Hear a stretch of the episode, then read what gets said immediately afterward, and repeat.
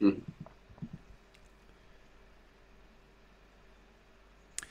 Bonsoir à tous, bienvenue chez les chers players, c'est Yannick et je suis très heureux de vous retrouver pour cette nouvelle émission avec euh, Gags qui va arriver un petit peu plus tard, il arrivera vers 21h30, euh, donc euh, Gags a, un emploi du temps un petit peu serré euh, en ce moment puisqu'il finalise le jeu sur lequel il travaille, donc vous inquiétez pas, Gags arrive.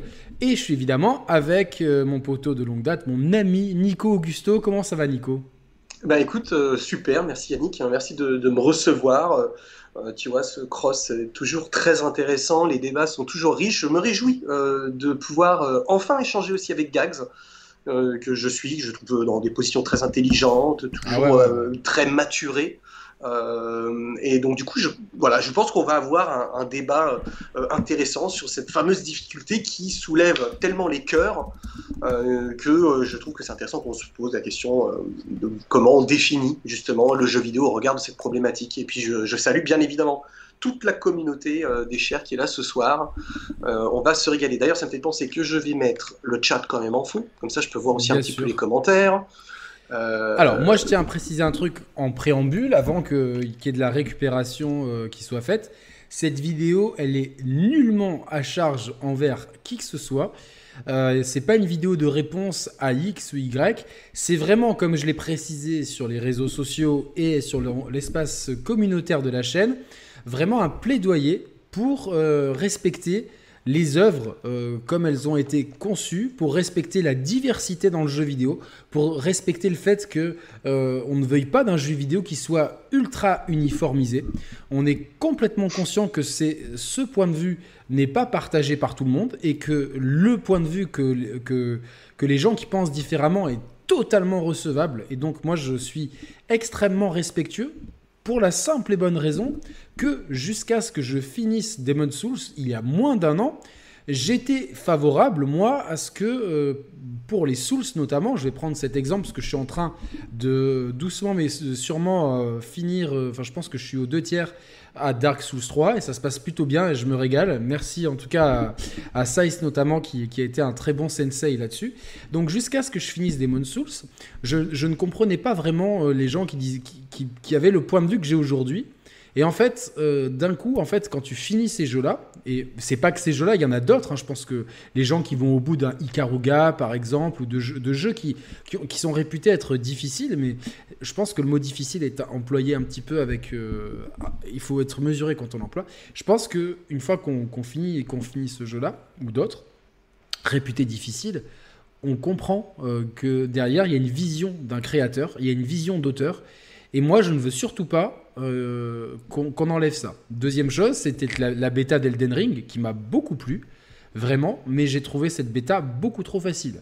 Je sais que Mehdi est quelqu'un de très doué aux jeux vidéo. Il va peut-être nous rejoindre après s'il a le temps. Donc on l'embrasse. Gros coucou euh, à toi, mon frérot. Euh, il a réussi à, battre le boss final sans level up. Le boss final de la démo, quoi. C'est-à-dire que vraiment, euh, il est allé tout droit. Il a juste récupéré un sort.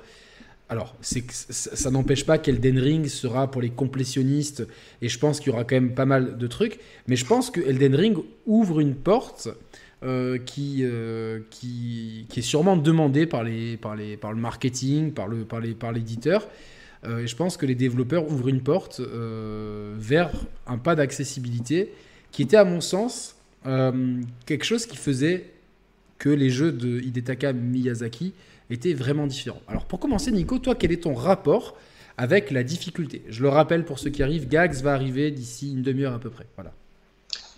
Alors, euh, c'est très intéressant. euh, déjà de commencer ainsi, je, vais euh, séparer en deux choses. Il y a ce que mon cœur me dit et ce que mon cerveau me dit. Ok? Je vais commencer par mon cœur. C'est que euh, pour moi, le, jeu vidéo, c'est avant tout un désir, dans une majorité de cas, un désir créatif. C'est quelque chose qui est initié par une équipe, euh, souvent chapeautée par un producteur, un créatif, un créatif tout court, créatif directeur, créatif producteur, game director, peu importe, avec tous ces leads. Et ensemble, ils vont créer une vision de ce que va être leur jeu.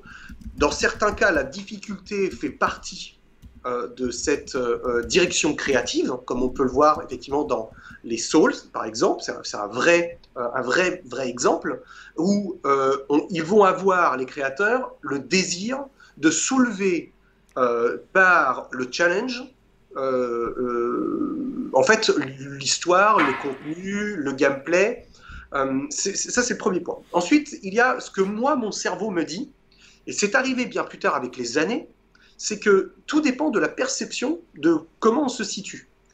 Est-ce qu'on se situe en tant que acheteur client et consommateur pur, ou est-ce qu'on se situe plus comme un expérimentateur d'œuvres?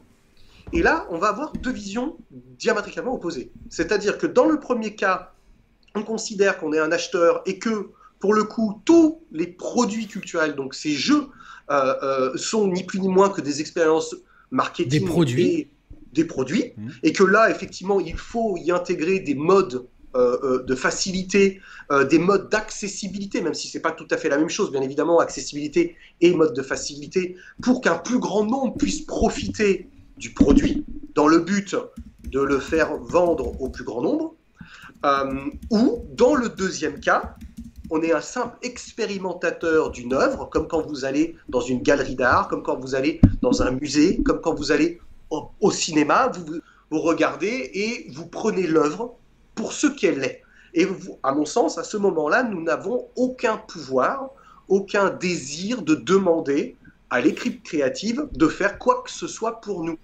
Nous devons respecter son œuvre dans son intégralité et dans son imperfection parce que si on, par exemple, on connaissait un petit peu la culture japonaise, dans la culture japonaise, il y a un mot qui s'appelle le wabi-sabi, qui euh, signifie euh, c'est la perfection dans l'imperfection. Et je trouve que, et, en fait, c'est un vrai rapport avec la nature. Euh, la nature est parfaite dans son imperfection. Et une œuvre essaye tant bien que mal de se rapprocher de cette idée. Euh, c'est à peu près le 18e siècle, à peu près, cette idée.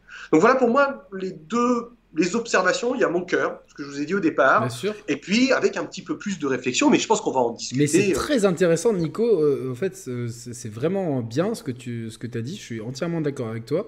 Et c'est vrai que si on prend le jeu vidéo comme un produit, et moi, je, on se connaît et je pense qu'on est tous les deux d'accord. Pour nous, le jeu vidéo ne doit pas être un produit.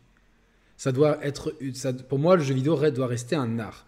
Donc, mais si on prend le jeu vidéo comme un produit, comme le font euh, beaucoup trop de publishers, d'équipes marketing, parce qu'il y a des millions d'euros en jeu, comme le font euh, certains youtubeurs qui, font plus de publicité que, que leur euh, travail de journaliste ou d'information. Donc pour ces gens-là, le jeu vidéo est devenu un produit. On joue à un jeu vidéo, trois jours après on joue à un autre, trois jours après on joue à un autre. C'est la boulimie absolue, et donc du coup on n'a pas le temps d'apprécier une œuvre. Et, et donc dans ces cas-là, c'est un produit. Et dans ces cas-là, oui, il faut rendre le jeu accessible à tout le monde, parce que tout le monde doit pouvoir avoir accès à tout, en fait. Tout le monde doit pouvoir tout faire.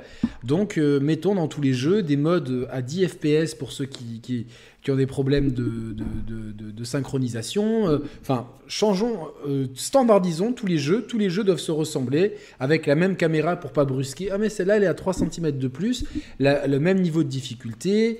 Euh, enfin, standardisons tout et de tout devient un produit. Et moi, dans ces cas-là, moi, tu sais quoi, les consoles, je les prends, je les mets à la poubelle, je les donne à des œuvres caritatives, aux hôpitaux, etc. Et je joue plus aux jeux vidéo parce que c'est pas ce que je veux. Personnel. Et ça, c'est mon point de vue. Si certains me disent non, moi je veux que ce soit un produit, très bien. Mais moi je, là, je suis là pour donner mon avis.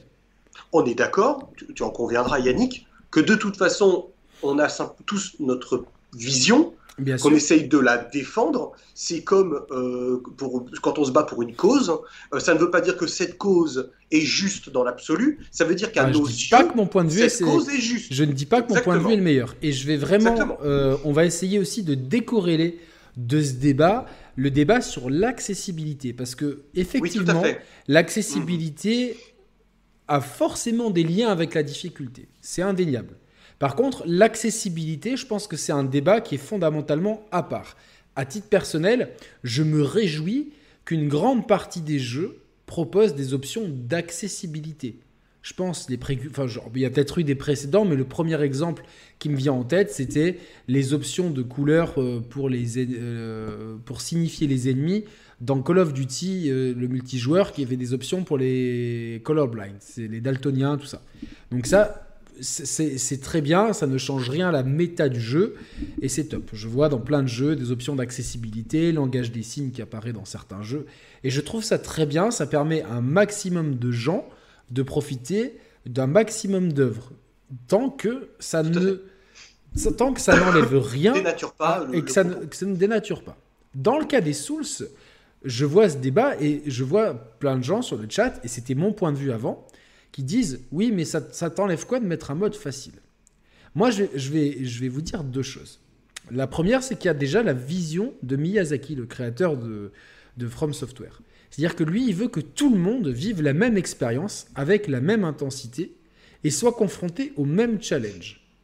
C'est sa vision, c'est son envie, que tout le monde soit confronté au même challenge.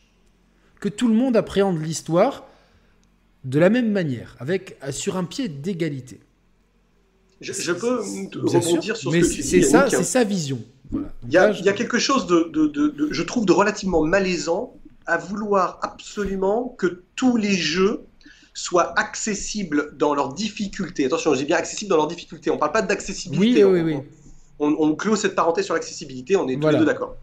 Euh, mais j'ai le sentiment que c'est que globalement, tout le monde veut jouer aujourd'hui à tout, euh, dans un désir de toujours plus et de toujours tout, et que du coup, quand il y a un titre comme Sekiro, qui sur le papier, dans sa DA, nous fait tous un peu rêver, euh, une tranche de joueurs n'ayant pas les capacités pour pouvoir appréhender le jeu, et j'en fais partie par exemple. C'est peut-être pas les capacités, c'est pas les capacités, j'en reviendrai après. Le temps ou l'engagement. Euh, je pense c'est plus ça. Le skill. non, il y a, un peu de tout. Ouais, il y a un peu de tout, mais je pense qu'au final, je vais, là je vais dire un truc. Je pense qu'en fait, les Souls, alors je vais pas parler pour Sekiro parce que je l'ai pas fait, mais Demon Souls et Dark Souls 3 par exemple, fondamentalement, c'est pas des jeux difficiles. Ce sont des jeux exigeants. Et c'est pas la même chose. Exigeant, ça veut dire que ça demande de l'investissement en termes de compréhension, de lecture, d'appréhension, de. Ça, ça, demande de la réflexion, alors que la majorité des jeux, c'est tu fonces, tu tapes, machin truc. Là, en fait, ça, ce n'est à mon sens pas aux joueurs de choisir. Je, vois dans les commentaires des gens qui disent laissez euh, les joueurs choisir. C'est aux développeurs de choisir. Euh, et, sinon, on accepte.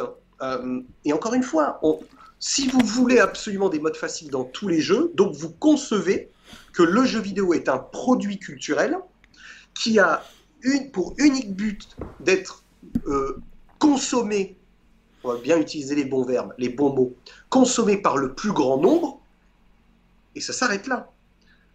comme tu disais tout à l'heure, Miyazaki décide que son jeu ne soit pas euh, euh, facile, parce que c'est le surpassement de soi. C'est pas tant le surpassement de soi. C'est surtout la, le, tu vois, le, parce qu'il y a quelqu'un qui me dit tu vas trop loin, les souls sont pas difficiles. Non, je, me, si là je suis en train de rouler euh, littéralement dans Dark Souls 3, je suis en train de rouler sur le jeu, parce qu'en fait, il y a des, il y a des, effectivement, il y a au début, il y a un pic de difficulté euh, qui, est souvent, en fait, globalement, jusqu'à ce que tu arrives dans, ces jeux-là au premier sanctuaire, entre guillemets, tu as un niveau à passer. Euh, dans, Dark Souls 3, il est assez court et tu as très rapidement un boss. Et pour prendre l'exemple, quand j'ai commencé la semaine dernière, j'ai pris une classe qui ne convenait pas à mon style de jeu. Mais avant ça, j'ai quand même compris, mis, le menu sur pause, compris qu'il y avait des tonnes de stats, que chaque classe avait des stats, bien compris à, à quelles stats ça correspondait bien compris comment le jeu se jouait, je me suis dit, je pense que je fais fausse route avec cette classe, je vais recommencer avec une autre classe. Et je pense que le premier boss dans Dark Souls 3, il est fait pour ça. Pour comprendre si tu as choisi la bonne façon de jouer qui te correspond à toi. Donc au final, j'ai pris la classe chevalier, et le boss qui m'avait fait suer pendant 10 fois avec la classe assassin, je l'ai one-shot. C'est le même boss, c'est le même joueur, à une heure d'intervalle. C'est juste que tu vois, j'ai du coup, j'ai beaucoup plus euh, plonger mes mains dans le cambouis dans la méta. Là où il est difficile, c'est dans son accessibilité, mais euh, euh, il est un petit peu opaque sur justement ces mécaniques. Il te laisse les découvrir. Et une fois que, fois que tu as ça, il y a un truc tout bête. Qu'est-ce qui t'empêche de, faire la zone pendant 5 heures, la première zone, où il n'y a plus le boss du coup, de farmer comme un porc et d'attaquer le premier niveau avec un boost de. Bah, c'est ce que j'ai fait. Donc comme ça, les murs de l'Autriche, je suis arrivé un peu plus stuffé. Et j'ai pu donc prendre, ne pas me faire one, shot ou deux, ou deux coups, mais me prendre 4, quatre coups avant de mourir, au lieu de 1 ou 2. Et du coup, tu appréhendes beaucoup plus le gameplay, les contres, la parade, les timings, etc. Et en fait, finalement, tu te rends compte que les feux de camp sont pas si éloignés que ça. Si tu cherches un petit peu, si tu es curieux, tu débloques des raccourcis, il y a tout un, génie de level design, et tu te retrouves avec facilement des zones à farmer. Et faut pas oublier que ces jeux-là, sous couvert, même s'ils sont à la troisième personne et qu'on dirait des jeux d'action, leur ADN, c'est du RPG, parce qu'il y a un système de level up, de classe et de, et de points d'attribution, de stades d'armes, etc. C'est vraiment du RPG très complexe. Et donc, quand tu es un peu ancien et que tu as fait des Final Fantasy à l'ancienne, ou même des Dragon Quest à l'ancienne, même récemment, un Bravely Default 2, Bravely Default 2, tu as fait le premier, toi, Nico, me semble-t-il. Ouais. Le premier, c'est pareil. Si tu ne farmes pas, tu te fais, mais fracasser la tronche par le premier boss venu, quoi. Entre chaque boss, tu es obligé de monter tes classes, etc. Tu ne peux pas jouer comme ça. C'est impossible. C'est, Je, pour moi, c'est pas en tout cas ce que je. C'est pas comme ça que je considère un jeu dur ou pas. Je, ça, reste non, mais moi, j'essaie d'expliquer euh, pourquoi, mais le farm fait partie de l'ADN du JRPG en fait. Bien sûr, bien sûr. Et donc, euh, les gens ne euh, comprennent pas que c'est que. Parce que ça a disparu de, de plein de jeux. Mais, mais si tu farmes dans les Souls, au final, tu vas. Bah, ça dépend. Oui, tu roules sur le jeu, quoi. Bah, globalement. Euh, c'est ça. Plus ou moins. Plus ou moins. Moi, je suis plus euh, embêté lorsqu'un jeu est mal calibré. Lorsqu'on a des exemples, par exemple dans Metroid Dread, le boss final, ah oui, euh, tu comprends pas. C'est vraiment, vraiment trop dur, le boss final. Tu comprends pas, tu dis what? La Switch LED, j'ai failli lui mettre un coup de tête. Ah ouais, là tu te dis bon, là il y a un souci. ça arrive dans des jeux façon régulière. Et là, on pourrait avoir un vrai débat sur le problème de calibration, de la difficulté, euh, pour que ce soit plus homogène, bien évidemment. Mais je ne trouve pas qu'il y ait des jeux spécialement difficiles. Moi, je, n'ai pas l'expérience de Yannick, euh, euh, et notamment de Gags, sur la série des Souls. je, prenais un exemple en off tout à l'heure avec Yannick, par exemple, de Molten Core. ceux qui ont joué à Vanilla, à World of Warcraft, il fut il y, a, 15 ans, jadis, on, avait un jeu difficile euh, un jeu extrêmement difficile parce qu'il fallait y retourner plusieurs fois par semaine dans un cadre très compliqué avec 40 personnes, des raids à 40. Mais il y, a certains, il y a certains boss, ils ont mis plusieurs semaines à être battus, me semble-t-il. Oh ben, ouais, même plus que plusieurs Alors semaines. t'imagines, c'était des raids à 60, non C'est ça? Euh, Ouais, 40. 40, 40. 40, 40 joueurs qui se font laminer par un boss? C'était très dur. Et moi, j'en ai fait quelques-uns. Et c'est vrai que tu as une organisation qui est très, très, euh, très, très, militaire. Et là, je trouve que la difficulté, en fait, est, à mon sens, quelque chose d'assez euh, fantastique. Il y a un dépassement de soi. Et c'est pour ça que ça fait écho à ce que je disais tout à l'heure. C'est qu'aujourd'hui, tout le monde voudrait jouer à tous les jeux pour qu'il y ait une accessibilité au niveau de la difficulté, pour que tout le monde puisse jouer à tout. Euh, mais comme si il y avait plus ce désir aussi de s'investir dans l'œuvre. C'est ça, il y a Nico. Et ça, ça me rend un peu mal, ça, me met mal à l'aise ce, truc-là. Je suis entièrement d'accord parce qu'aujourd'hui, les jeux, il faut que. Et je l'ai vu par exemple à mon. C'est le gros défaut que je, que je mets à Forza Horizon 5. que, que vient-il faire là dans le débat? Alors, Forza Horizon 5, c'est un, cas très intéressant. Je vais faire un short à, Forza. D'ailleurs, je crois que Gags aussi. je crois qu'on a un peu la même observation de Forza. Moi, j'ai été un peu plus tendre parce que je, lui trouve énormément de qualité et je le prends pour un jeu feel good. Mais là Surtout, où je l'attendais beaucoup. là, là où il loupe le coche, en fait, c'est que. Alors, ce qui fait bien, comme tous les Forza, justement, lui, euh, ils ont pris le parti. Par exemple, vous prenez Forza et vous prenez Project Cars 1. Euh, euh, on avait fait d'ailleurs une vidéo comparative avec Roman entre Forza 5 et Project Cars, premier du nom. Forza, tu as, tout un set d'options à activer, à désactiver, les trajectoires et la fonction rembobiner. Et ça te permet de rentrer dans, dans le pilotage. Grâce à Forza, moi j'ai pu vraiment m'investir dans la simulation auto. Grâce à cette option de rembobinage. J'ai passé des fois 20 fois le même virage jusqu'à comprendre pourquoi je me, je me plantais. Euh, dans, dans Project Cars, c'est tout le contraire. Il y a zéro option d'accessibilité. Elles sont, enfin, elles sont très bien cachées, elles sont assez cryptiques, et le jeu est beaucoup plus difficile. Euh, pour autant, avec Roman, on a préféré Project Cars à Forza 5 parce que justement, ce challenge, euh, cette pression de ne pas pouvoir rembobiner, etc., nous, nous stimulait, nous poussait à faire mieux en fait. Euh, Forza 5, qu'est-ce qu'il vient faire là? C'est-à-dire que Forza 5 te donne tout tout de suite.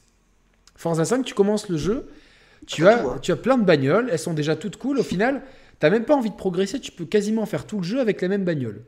L'adversaire va toujours s'adapter, à moins, évidemment, il y a des événements spécifiques, mais globalement, tu n'as pas du tout ce sentiment de devoir transpirer pour progresser. Moi, ce que j'adorais dans les vieux Gran Turismo ou dans les vieux Forza, c'est que tu commençais toujours avec des tchérafs, ou comme on dit chez nous, des, donc des bagnoles de merde, et tu galais. Il y avait une progression qui était euh, constante et bien équilibrée pour te permettre de monter en puissance jusqu'à avoir des beaux bolides.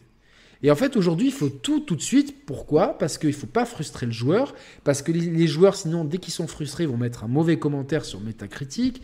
Donc, il y a tout ce système-là. Il faut tout tout de suite aux joueurs. Il faut tout qu'ils soient dans des pantoufles, qu'ils comprennent bien. Là où un Souls, il n'est pas difficile manette en main, à partir du moment vraiment où vous comprenez comment le jeu fonctionne. Et c'est là où il est peut-être un peu plus exigeant, euh, c'est que la façon d'appréhender le jeu est très différente, que ce soit même au niveau du scénario qui est... Alors moi sur le scénario j'ai plus de réserves, je sais qu'il y a un lore très profond, mais euh, la façon dont, l'histoire est racontée, c'est ultra morcelé, ultra cryptique, et au final, il y a, je pense qu'il y a plus de théories euh, sur les Souls, sur le lore de Souls, que de théories à l'époque des, des premières saisons de Lost, pour te donner une un point de comparaison. Au-delà Là, de ça, t'aventures, là, tu t'aventures, très cher ami. le scénario, le scénario, on va le mettre un peu de côté parce que c'est un, c'est, c'est complètement décorrélé du gameplay. Tout le reste, je pense que si vous, je connais personne en tout cas qui s'est vraiment investi dans un Souls et qui m'a dit à la fin que c'était infaisable. Je pense que les gens qui s'investissent vraiment, et c'est pas s'investir 4-5 heures, c'est s'investir au moins une dizaine d'heures. Je sais, c'est, peut-être beaucoup aujourd'hui, mais quand tu t'investis dedans, tu te rends compte, ah en fait, ok, d'accord, euh, d'accord, il y a ça, il y a- ça, ça marche comme ça, ça, ça Ça, marche ça comme me fait ça. penser, Yannick, à, à, à Returnal, qui, qui, est, qui, est, qui est quand même un, qui a ouvert une ce, jolie ce gros pièce, débat en France il y a, il y a euh, quelques de- mois. de- exactement, une jolie pièce cette année, dans une année qui est un, un peu calme. Euh, on reviendra pas sur le fait qu'il est même pas euh, du tout nominé. Euh, mais tu vois, j'y ai joué, je n'ai pas fini. euh, parce que j'ai décidé de le faire uniquement en live, donc j'ai fait trois sessions de trois heures en live et voir où je pourrais aller, tu vois, sans tricher, aller le plus loin possible. Je ne trouve foncièrement pas que c'est un jeu difficile. Euh, je, je- je- et pourtant, je suis pas quelqu'un d'extraordinairement skillé dans l'absolu. Moi, mes skills sont plus dans le, dans le, dans le versus fighting que dans le reste. Euh, comme toi, Yannick, tu vois. En tout cas, c'est un des trucs où on se retrouve. Moi, je, je, je- j'ai- ça fait des années que je joue à Street, moins ces dernières années, c'est vrai. Mais j'ai une facilité au versus fighting. Cela étant, j'ai pas trouvé Returnal difficile. Je comprends la frustration du recommencement que effectivement dans la vie dans laquelle nous vivons, entre le travail, nos impératifs familiaux, il est difficile d'expérimenter. il faut faire le jeu d'après aussi. Et puis il faut vite faire le jeu le jeu d'après parce que et ça je le conçois, je le conçois très bien. Mais de déporter le débat sur plus sur le fait que le jeu est difficile, je n'ai pas trouvé à un seul moment que le jeu était difficile. En fait, Ça jeu, répond il au, au doigt il y et a à des l'œil. codes. Il y a des C'est codes. très instinctif. Il y a des codes. euh, il y a un code couleur, on appréhende, on comprend. C'est- extraordinairement bien mis. Housemark fait un, un- un job Ouais, remarquable ouais, dedans. franchement, c'est top. Euh, non, et c'est là où je crois qu'on est, euh, en fait, on est biaisé quelque part dans ce débat. Alors au début, je, vous ai dépeint moi ma position euh, de, comment on appréhende cette question, euh, point 1, point 2 au tout départ, mais aussi parce que je crois qu'il y a une volonté absolue de jouer à tout, comme si tout, on avait le droit à tout. Il y a une sorte de droit. Euh, Alors, Nico, moi, ça- je veux ça- y jouer parce que ça me plaît. Il y a, moi, Ah, je, Euh, je, il y a- Investis-toi dedans, alors prends le. Prends le je, je, je, je pense, j'aimerais moi, j'ai des rebondir copains autour de moi qui me disent la même chose, hein, euh, qui, qui, sont pas forcément d'accord avec moi, qui disent Ouais, mais Dark Souls c'est trop dur et tout. C'est pas moi, trop dur. c'est tu t'investis. faut t'investir. Et euh, si au début, moi je vais, je vais être honnête, Demon Souls, je l'ai, je l'ai fait à 80% avec le guide d'Exerve. Je l'ai, je l'ai toujours, j'ai toujours été franc. Et là, euh, sur Dark Souls 3, j'ai pris le parti de pas suivre le guide d'Exerve et de partir sur une build très différente, sachant que sur Demon Souls, j'ai pris une build magicien. Là, j'ai pris une build corps à corps. C'est-à-dire que pour le même type de jeu, je vais avoir une expérience très différente. Par contre, c'est vrai que je me suis quand même un peu documenté sur euh, est-ce que la classe était viable, est-ce que tu vois, genre, euh, on a quand même la chance de pouvoir se documenter avant, même- titre que tu peux lire un test, justement pour voir, ok, est-ce que, est que je, fais, je fais bien le bon choix? Ok, très bien. Là où ce que tu dis, Nico, est important, c'est qu'il y a plein de gens qui me disent, oui, mais j'aimerais profiter de l'histoire. J'aimerais profiter du jeu.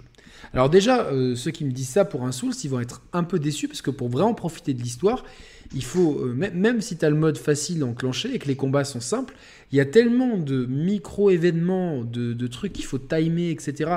Parce que Miyazaki est un torturé, que le, que le scénario, il va sacrément te déplaire. Alors, mais faisons, comme si le scénario était à la portée de tous. Euh, dans ces cas-là, j'oppose deux choses. Est-ce que si vraiment tu ne veux pas t'investir dans intellectuellement et euh, ton temps euh, justement dans la compréhension de, mécaniques qui sont très éloignées des standards du jeu vidéo, si tu ne veux pas faire ça, pourquoi tu suis pas le, jeu sur YouTube? Y a plein, Moi, je connais plein de gens qui font ça sur les consoles qu'ils n'ont pas. Il y a des gens qui n'ont pas d'Xbox, ils avaient suivi Quantum Break sur, sur YouTube. Bon, ok.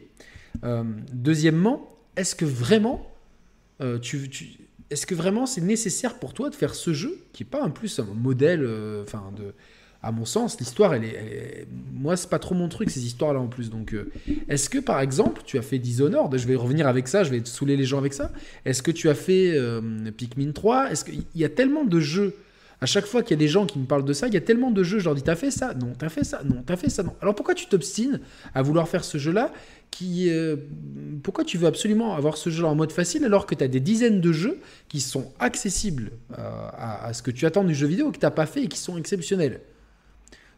Prenons Detroit. Je trouve que Detroit Become Human, ce qu'il fait, il le fait relativement bien.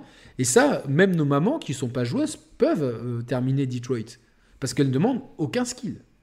À part bien connaître le mapping des boutons, mais une fois que, tu connais le mapping des boutons, je pense qu'on le connaît tous, et c'est top sa proposition.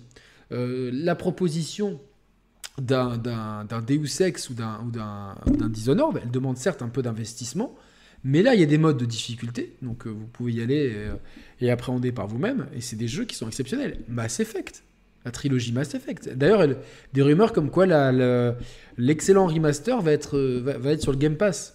Mais, combien de gens n'ont pas fait ce chef-d'œuvre qui est Mass Effect 2 Enfin, là, je prends les exemples qui me viennent en tête.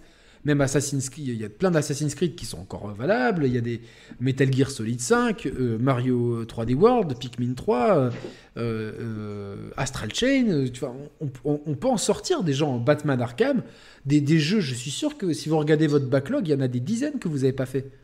Regardez les indés. Regardez Hades, Death's Door, Dead Cells, Fury.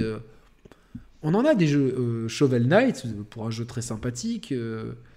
Ori, enfin combien de enfin est-ce que les gens sont obligés vraiment de, on dirait que les gens c'est de la boulimie qui veulent tout faire. Enfin, c'est pas grave si tu passes à côté de, si tu, tu fais, tu passes à côté manette en main de Enfin, parce qu'en plus, quel intérêt de faire le jeu de la façon dont, dont tu, au final, moi je me mets à la place, je me dis si, euh, si, le jeu est vraiment facile, c'est-à-dire que s'il n'y a aucun challenge, mais le jeu il a zéro intérêt en fait. Mm-hmm. À part de. Ouais, ouais, j'ai débloqué un raccourci, mais tu vas, tu vas juste apprécier un level design super chiadé, mais derrière, euh, tu vas perdre toutes les sens. Donc en fait, tu vas avoir un mauvais jeu avec une narration décousue. Euh, moi, je pense que Miyazaki, ça va. S'il y avait cette option-là, ça, ça ferait perdre en qualité à son œuvre, en fait. Ça, tu vois, ça. C'est comme si demain Mario Kart était à 10 balles, quoi. Pour, pour prendre un exemple qui était cher. Donc. Euh... Donc voilà, quoi, je, pense que... Tu as bien résumé, hein, je, crois que tu as bien résumé euh, cette, euh, cette boulémie cachée euh, que, tout le monde a envie de, de jouer à tout, sans faire de choix. Il y a un esprit de consommation excessif dans tout ça. Et on, se, on ne se satisfait pas de ce que l'on nous propose on, souhaiterait que tout soit à notre portée. Euh, il y a un côté McDo. Euh, non, je vous promets, je ne vais pas vous parler de McDo, mais euh, j'ai vu tout à l'heure d'autres commentaires passer avec Fist. mais c'est vrai qu'il y, a un, y a un côté McDo dans tout ça qui, moi, me, moi, me plaît pas vraiment en fait. Gags et, dispo. Ok, top. pas vu son. Vas-y, continue, je vais le. Donc ce, côté, ce côté McDo où au final les gens, les joueurs ne veulent plus choisir et se disent tiens, ce, ce, jeu j'en ai envie juste parce que son esthétique ou son lore ou parce qu'un ami m'en a parlé, je veux pouvoir en profiter, profiter soit de son histoire, soit profiter de son univers. ben oui, ben, aussi accepter que certains jeux ne sont pas forcément faits pour tout le monde et que en étant justement pas faits pour tout le monde, euh, c'est leur singularité qui, qui, à mon sens, euh, d'apprécier ce média plus comme une œuvre que comme un, un produit culturel. Je, voilà, ça va être intéressant d'avoir euh, Gags. Bah, Gags est là. Comment, comment vas-tu, Gags? Ça va, attends, je change mon fond d'écran parce que c'est un enfer. Ouais, pas de souci, on voit ça. J'ai perdu les trucs de base, tu vois. Voilà. Voilà, t'es dans ton loft new-yorkais, il y a tout le monde qui habite là. attends, attends, parce que là, je vous ai sur le live, ça va pas du tout là. Euh. Bon, ça va, les gars? Ouais, super. Salut, toi. Attends, c'est quoi ce fond d'écran? Je suis en train, ouais, je me vois en train de changer. Faut pas que je regarde le, replay. Enfin, faut pas que je regarde le direct. Là, sinon, ça va pas. Euh, ça va? Bon, bah, bah merci hein, de m'accueillir dans ce dans ce plaidoyer euh, sur la difficulté, quoi. bah oui, bah oui, oui. On Enchanté, Gags, en tout cas. salut Nico, ça va? Oui, ça va très bien. Je, suis ravi de pouvoir échanger euh, bah, écoute. avec toi Yannick. Moi aussi, c'est cool, hein. Franchement, c'est cool, hein. Bah, J'ai expliqué, euh, Gags, que j'avançais bien dans Dark Souls 3, que je, je, roulais un peu sur le jeu, parce qu'en fait, je disais aux gens qu'en fait, les Souls sont pas difficiles il demande beaucoup d'investissement et quand, quand, tu t'investis intellectuellement dans la compréhension des mécaniques du jeu, tu as complètement moyen de te faciliter toi-même l'expérience. Tu, tu, tu, en fait, il y a juste, dans le 3, il y a juste le pic de difficulté avec le premier boss. J'expliquais. Je, en fait, je fais un, previously on à Gags. J'expliquais que j'avais pris la classe assassin au départ, que je m'étais fait laminer dix fois par le boss, et que j'ai dit Ok, c'est pas, ma, pas ma façon de jouer. J'ai pris la, classe chevalier avec le bon bouclier, je l'ai one shot. Et du coup, après, j'ai farmé dans cette zone, comme ça j'ai pu avoir plein d'âmes, monter un petit peu de niveau. Et en fait, c'est vrai qu'à chaque fois que j'arrive dans une zone, je me rends compte que je suis bien stuffé, j'ai de bonnes armes, une arme qui me plaît, que j'ai bien infusé. En fait, c'est-à-dire que j'ai pris. La difficulté, elle est plus dans l'investissement que va, qui va être demandé aux joueurs dans la compréhension des mécaniques, là où aujourd'hui, toutes les œuvres sont pré-mâchées pour que, tous les, pour que les joueurs jouent prennent un plaisir tout de suite, immédiat, consomment vite et achètent le premier jeu. C'est pour ça qu'on faisait la distinction entre œuvre d'art et produit. Toi, qu'est-ce que tu en penses un petit peu, Gags? Euh, moi, je pense que c'est une partie euh, de la réponse. Euh, après, il y a un truc qui est intrinsèque à tout le monde, c'est qu'il y, y, a des gens qui ont moins de dextérité que d'autres, euh, qui euh, sont moins faits pour tel ou tel jeu. Euh, par exemple, moi, je suis un nul au shoot them up, ah, j'y arrive pas. Ikaruga, c'est pas possible. Je vois des mecs jouer, voilà, Ikaruga, je vois des mecs jouer, je suis en admiration et c'est un truc des, voilà j'y arriverai pas j'y arrive pas pourtant j'adore les jeux je me dis j'aimerais bien quand même savoir maîtriser j'y arrive pas bon voilà donc je pense qu'on a tous nos, nos préférences il y en a qui préfèrent l'histoire et tout et ce que tu disais alors je te rejoins et puis il y a un truc que je voudrais quand même contrebalancer un tout petit peu c'est que euh, moi je comprends ce que certains disent, mais en fait un mode facile pour moi serait pas rendrait pas le jeu plus facile, puisque comme je suis moins bon, en fait le mode facile ça me ramènerait à une difficulté qui est peu ou prou ce que toi tu éprouves dans un mode plus élevé, puisque tu as plus euh, d'investissement et au plus de qualité. C'est un peu ça l'idée, c'est moi aussi je pourrais profiter du jeu avec mon savoir-faire hein, qui est un petit peu moindre dans ce type de jeu là, mais simplement on m'a rabaissé un peu les paramètres, donc en fait je peux en profiter, je vais autant galérer que toi, mais à mon niveau. Alors que là à ton niveau, moi je sais pas que je galère, c'est que j'y arrive pas du tout c'est une partie, euh, euh, c'est une partie de la réponse, mais je suis d'accord. Je te rejoins sur le tout dernier point que tu disais, c'est-à-dire de toute manière, les gens s'investissent beaucoup moins aujourd'hui. Euh, je pense que toi, tu es déjà, tu fais partie d'un pourcentage de joueurs qui est minoritaire par rapport à une énorme masse de joueurs qui, eux, et on peut prendre l'exemple, on avait très très bien débattu avec Julien Chiez sur cette chaîne à propos de la difficulté. Je pense que Julien est, en plus d'être un youtubeur de l'actualité, qui est obligé de parcourir énormément de jeux tous les jours et qui ne peut donc pas passer trois semaines à se buter sur un jeu, c'est évident. Euh, et en plus de ça, est quelqu'un qui aime bien les jeux solo narratifs, euh, où on avance, où on reste pas bloqué, on recommence pas 50 fois les trucs parce que finalement c'est pas ce qui l'intéresse. Je peux comprendre, il y a beaucoup de joueurs qui sont comme ça. Et, effectivement, l'investissement dont tu parles, toi, euh, s'accompagne souvent de frustration, d'essayer de comprendre, etc. Moi, je me souviens quand j'étais tout petit, un de mes meilleurs moments de jeux vidéo quand j'étais petit, c'était sur Myst. À l'époque, Oui, il n'y bah avait oui, pas de ce jeu. vidéo YouTube, il n'y avait pas pas, d'internet. de guide de Solus, etc. Il n'y avait pas d'internet. Et nous sommes restés, avec quoi Un jour et demi avec mon beau-père à tenter de résoudre une énigme. On n'a pas avancé d'un iota. Moi, c'était avec ma mère, c'est pareil. On, on- Voilà. on Mais avait l'impression d'être bête et tout. Dans un train, il y a des sons, et en fait, le son t'indique une direction. Et on avait galéré et tout. Et, et si si tu veux, le truc, c'est que euh, moi, ce que je dis souvent aux gens, et c'est pas une question d'être élitiste, c'est que, comme tu l'as si bien dit, quand tu prends le temps de comprendre les mécaniques du jeu, tu vas peut-être pas rouler sur le jeu, tu vas peut-être pas y arriver facilement, mais déjà, ça va bien t'aider. Mais je pense qu'aujourd'hui, il y a euh, réfléchir pour les gens n'est plus un plaisir. C'est-à-dire que euh, euh, réfléchir pour refaire une situation plusieurs fois, pour la démêler et enfin y arriver, déjà, ça fait chier beaucoup de monde. Ouais, soyons clairs. Les gens, ils n'ont pas envie de recommencer trois fois une situation. Je vais ça prendre un emmerde. exemple. euh, Donc, quand, The C'est une Witness, partie hein, seulement du problème. quand The Witness de Jonathan Blow est sorti, Mm. c'est une période où j'avais vraiment pas beaucoup de temps. Et du coup, le jeu, euh, je m'attendais pas à ça, surtout après Bread. Et le jeu m'a ennuyé. Et plusieurs années après, quand j'ai eu un peu plus de temps, j'ai relancé le jeu et je me suis dit, en fait, c'est cool. Et euh, tu vois, genre, ah, et ça m'a stimulé. Alors, il y a des trucs.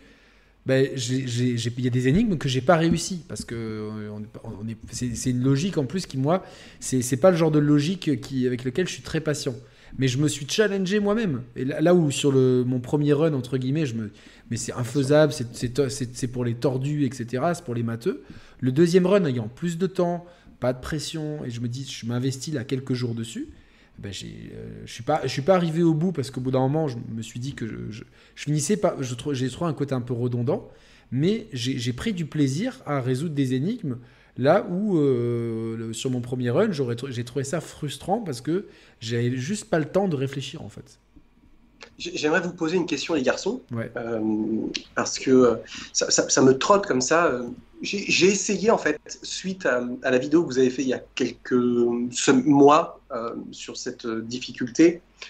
euh, sur- je, je pourrais être tout à fait honnête, je, je joue au jeu probablement comme vous depuis tout petit. On est globalement tous les trois de la même génération.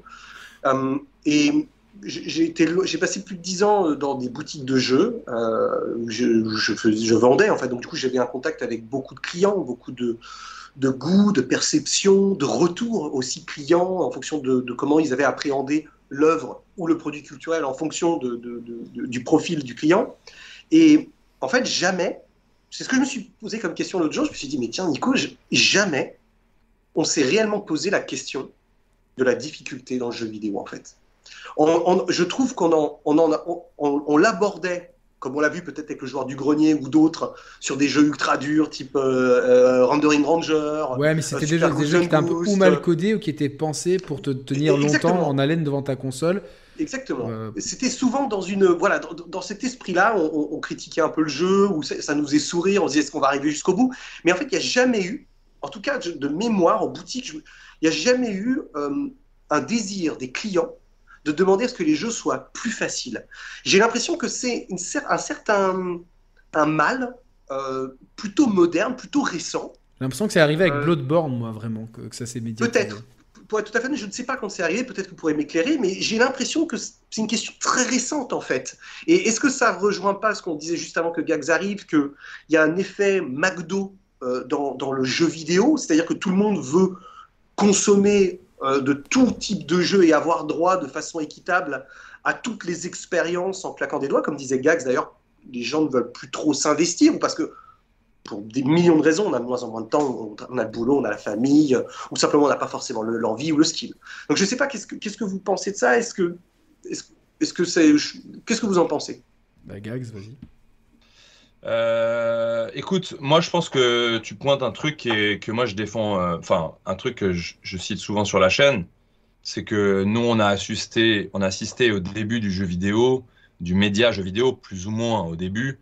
Euh, moi j'ai pas eu le droit de jouer chez moi avant la PlayStation, donc j'ai quand même loupé quelques petites générations sympas et je salivais quand j'allais chez mes potes, mais mais on n'était pas du tout dans un esprit de produit. On n'était pas du tout dans un esprit de d'entre de multinationales ou de gros éditeurs qui font des milliards chaque année. On était encore loin de ces considérations-là.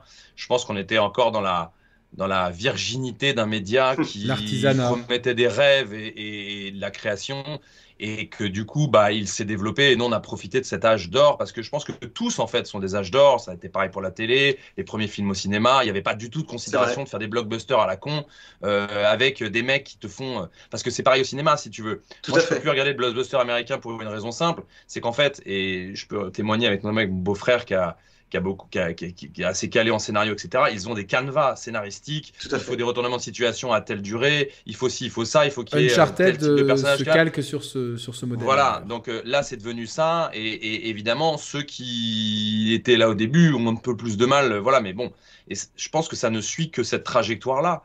Et, euh, et, donc, du coup, c'est devenu un produit de divertissement. notre société de consommation est basée sur une consommation perpétuelle. Il faut qu'on continue à consommer le jeu vidéo ne fait que ça. C'est-à-dire qu'il faut que tu passes à un jeu, pas trop de temps, il faut que tu en consommes un autre, il faut que tout le monde puisse vendre des jeux.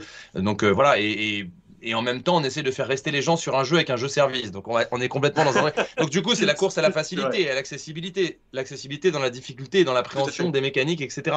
C'est-à-dire que euh, un jeu aujourd'hui euh, un peu, un peu, un peu dur où tu demandes un investissement ne sera pas en haut des charts. Et qu'est-ce que font les grosses entreprises? Parce que là, on parle de gros jeux. Hein. Il y a plein de jeux indépendants qui restent difficiles ou qui restent avec une seule difficulté ou quand même qu'on en plusieurs, peu importe. Là, on parle des jeux qui touchent à un jeu public. Bah, l'idée, à un moment donné, c'est de tendre vers euh, le produit, c'est-à-dire la plus large cible possible, le plus de ventes.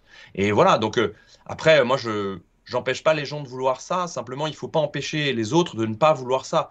Euh, c'est pas une question d'élite. Je crois que dans le chat, il y en a beaucoup qui disent c'est très élitiste ce que vous dites, etc.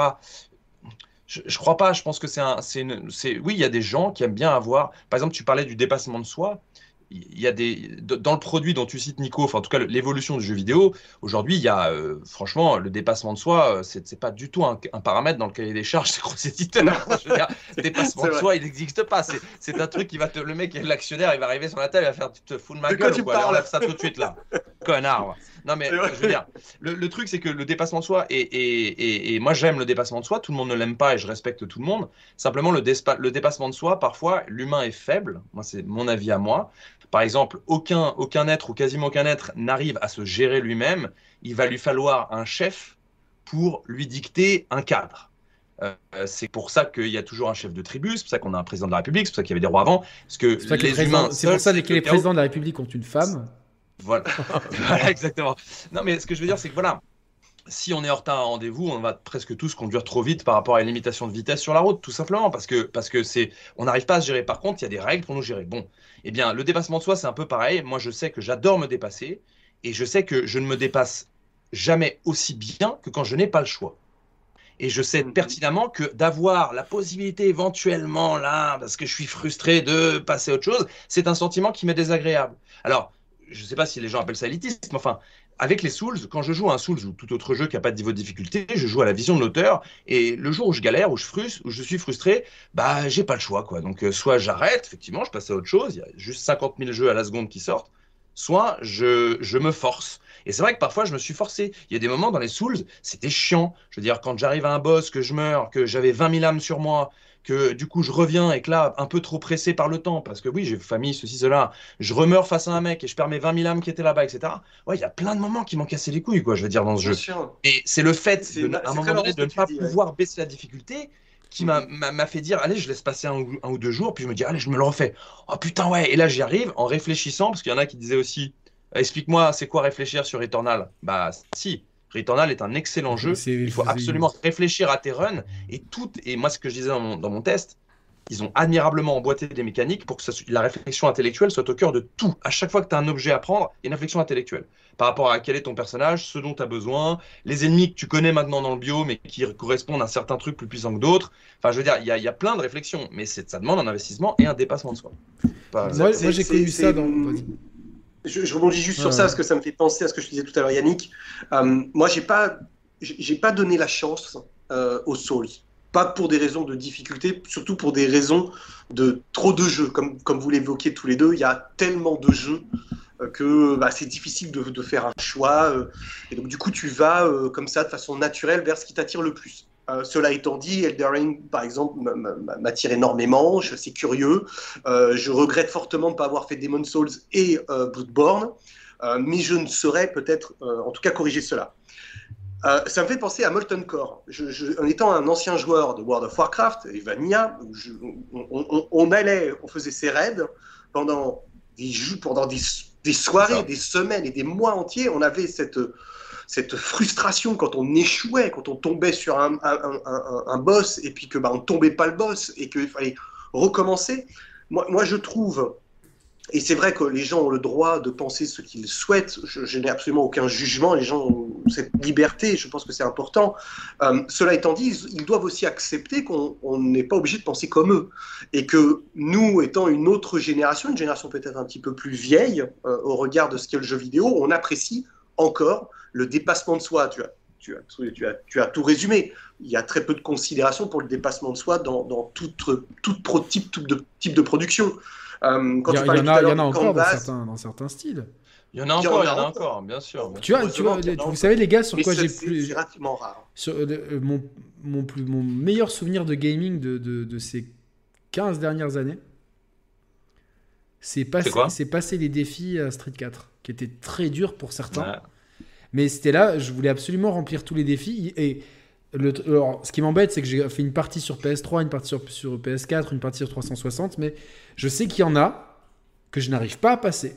Et euh, alors, il faut penser à la version Ultra est sortie en 2000. Euh, ça a presque 10 ans que sur certains défis, j'y reviens au moins une fois par mois. Je me laisse une heure, j'y arrive pas. Ça me saoule, mais je me dis la prochaine mmh. fois. Et, ça m'arrive, j'en ai une. Il m'en reste peut-être une dizaine, une quinzaine que j'arrive vraiment pas à passer. Sur les, il y en a 26 par 23 par perso, il y a 45 personnes, donc vous faites, vous faites le calcul.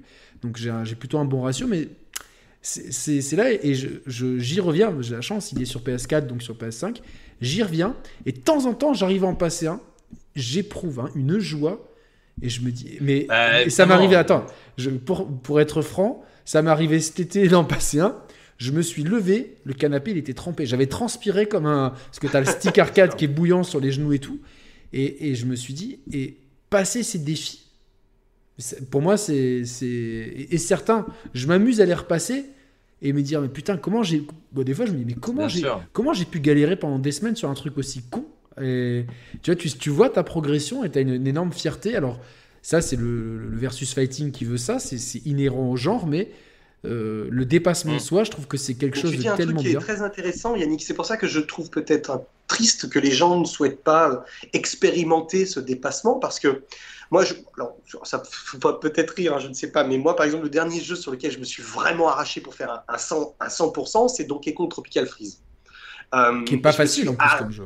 Qui n'est pas facile. Il y a des séquences de plateforme avec, pour récupérer par exemple les lettres où il n'y a pas du tout de checkpoint dans le niveau et la moindre erreur c'est rebelote. Alors c'est pas le jeu le plus dur du monde. Mario 3D World mais... était comme ça sur Wii U aussi.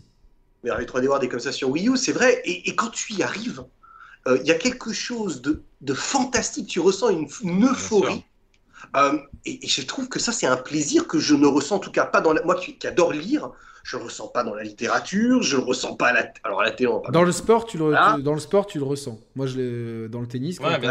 oui, j'imagine que dans les sports d'équipe, peut-être plus. Après, je, n'ai pas peu d'expérience là-dedans, donc je, me garderai de, faire euh, quelconque observation. Mais T'as jamais fait de sport de glisse Génial.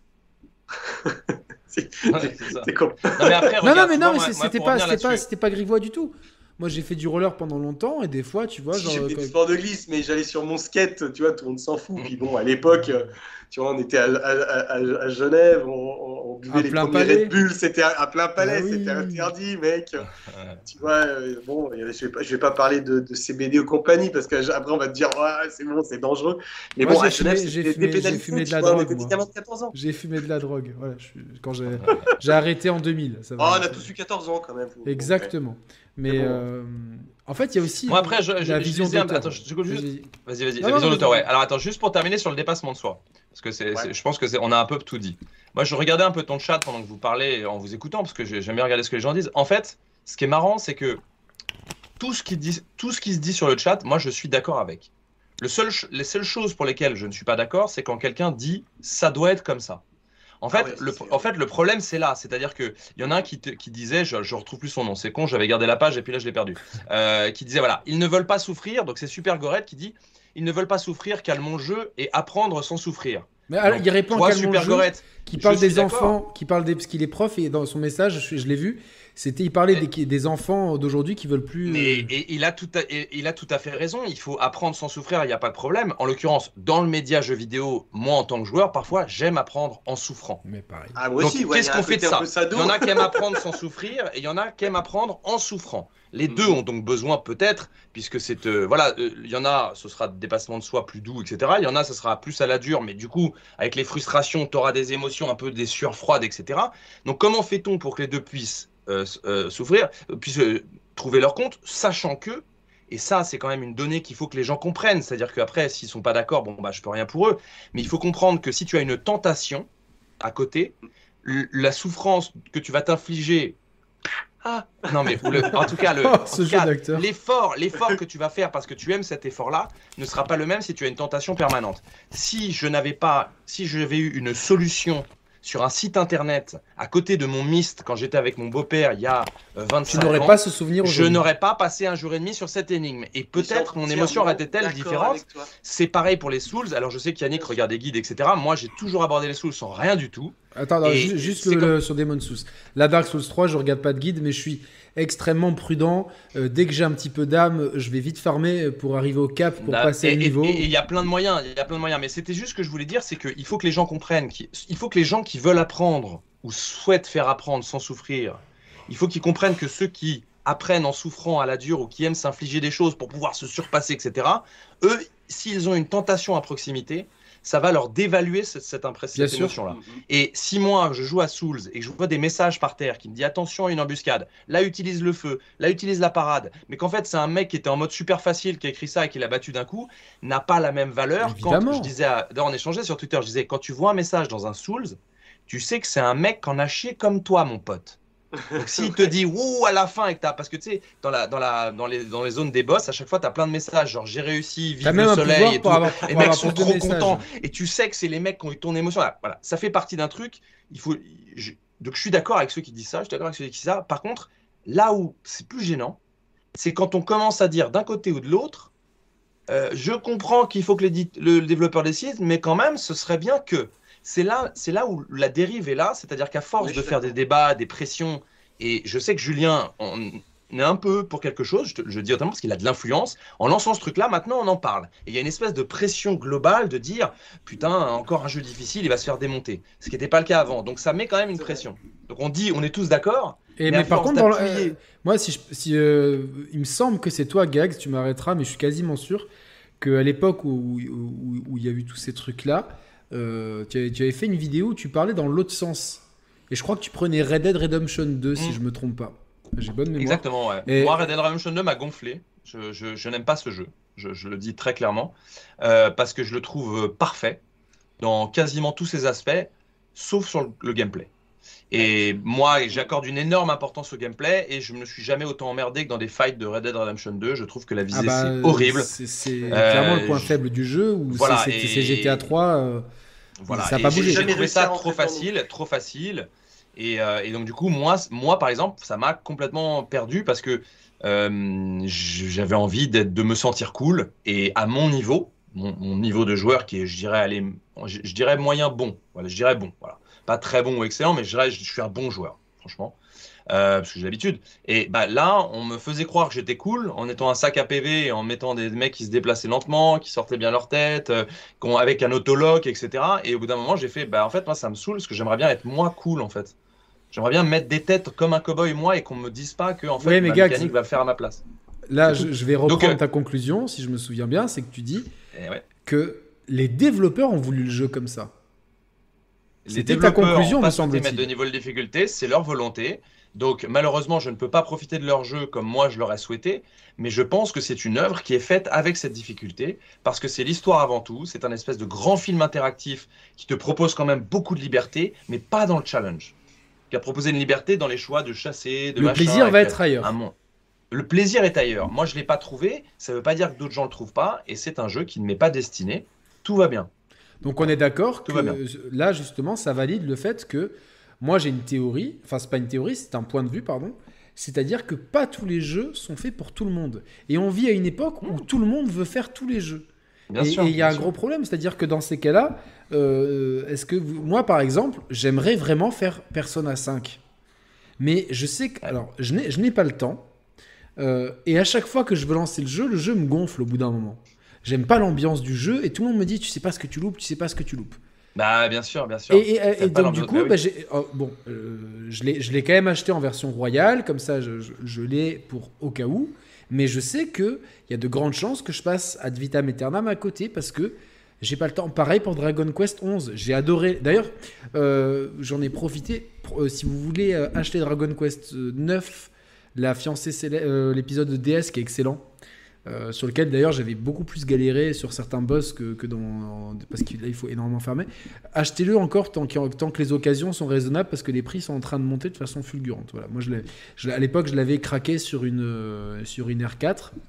Appelez la police si vous voulez. Donc là, je me suis dit, putain, ça, je, le veux et, j'ai réussi à le trouver à 22 euros. Euh, le jeu 3DS qui est, mon Dragon Quest préféré, le 9. La, la fiancée céleste, c'est ça si je me trompe pas? Je confonds les noms, en tout cas. Euh, et tout ça, tout ça pour dire que. Bah, je, sais, sais plus ce que je disais, mais. Euh, oui, donc pas tous les jeux sont, sont faits pour tout le monde. J'aimerais bien faire Dragon Quest 11, pareil. Je trouve le début chiant. Je me dis, est-ce que j'ai pas envie de mettre 70 heures là-dedans? Bah, Tant pis, je passe à côté. Et je passe à côté. Et, bien sûr. Et, euh, et on ne peut pas jouer à tout, en fait. C'est comme C'est pour ça que, comme je te disais au tout début, Yannick, avant que Gags nous rejoigne, pour moi, il y a vraiment deux perceptions. C'est soit on considère que le jeu vidéo est un produit culturel. Euh, et si on accepte que c'est un produit culturel, eh bien effectivement, il faut que les développeurs euh, ne soient plus créateurs, mais soient simplement des programmeurs euh, sans âme pour développer, on va dire, une sorte d'expérience pour le plus grand nombre, avec un maximum d'accessibilité en termes de difficulté, des modes.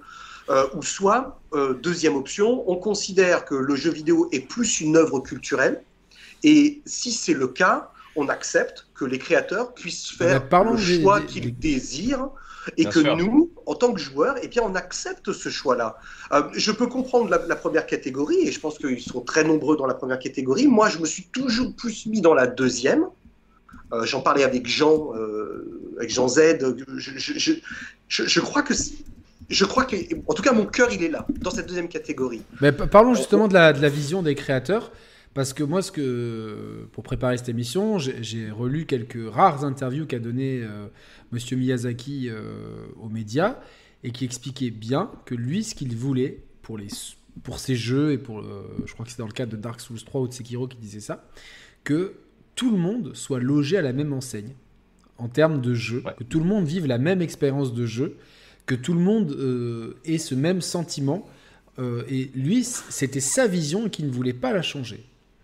Donc après, évidemment qu'il y a des astuces, puisqu'on sait qu'il y a certaines classes euh, ah, bien sûr. qui sont Il y a, beaucoup de paramètres. Bien sûr. Il y a des paramètres de difficulté, c'est à toi, c'est à toi de les trouver. Tout à l'heure, je vous donnais l'exemple de Warcraft. Tu joues euh, Paladin, euh, ben, c'est une classe qui va te permettre de rouler de façon plus solo, plus facilement sur, sur tout le jeu. et heureusement justement qu'il y ait tout de même ces choix qui créent la subtilité de l'œuvre. Euh, moi, je trouve que Miyazaki il a raison. Euh, je, crois que il faut que les gens puissent accepter l'œuvre dans sa globalité. Miyazaki, le plus égaux possible à ça. Miyazaki veut ses jeux comme ça. C'est sa, vision. Euh, du coup, si on lui impose de, des modes faciles, qui en plus, moi, je vais prendre, ajouter une parenthèse. Quand j'étais petit, le jeu qui un des jeux qui m'avait fait rêver avant d'acheter la Super Nintendo, c'est Super Castlevania 4. J'en ai, chié pour le finir. Je voulais vraiment arriver au bout. Ça a été un, ça a été. Alors qu'il n'est pas si dur que ça au final. Hein. Bah, écoute, il est pas. Euh, à l'époque, il. Je l'ai refait il y a pas longtemps. Et... moi, je l'ai refait il y a pas. Justement, je, l'ai adoré quand je l'ai fait. Je l'ai adoré, machin truc. J'étais trop content quand je l'ai fini. Et quand je l'ai fait sur, euh, je l'ai refait sur Wii U, tu sais, avec la console virtuelle. Et je l'ai refait en mode je fais des quick save parce que euh, parce qu'on n'est plus habitué à ce genre de difficulté à, cette, et en fait le jeu, je l'ai trouvé fade. Je me suis dit, merde, euh, parce que cette option d'accessibilité, que j'ai réutilisée d'ailleurs pour un jeu que je n'avais jamais fini, qui était Contra 3, super probotecteur chez nous. Donc là, j'ai exorcisé un vieux démon. J'étais, Ah non, mais- C'était plus pour parce que j'avais besoin d'exorciser un démon qui me hantait depuis euh, depuis depuis mes 10 ans.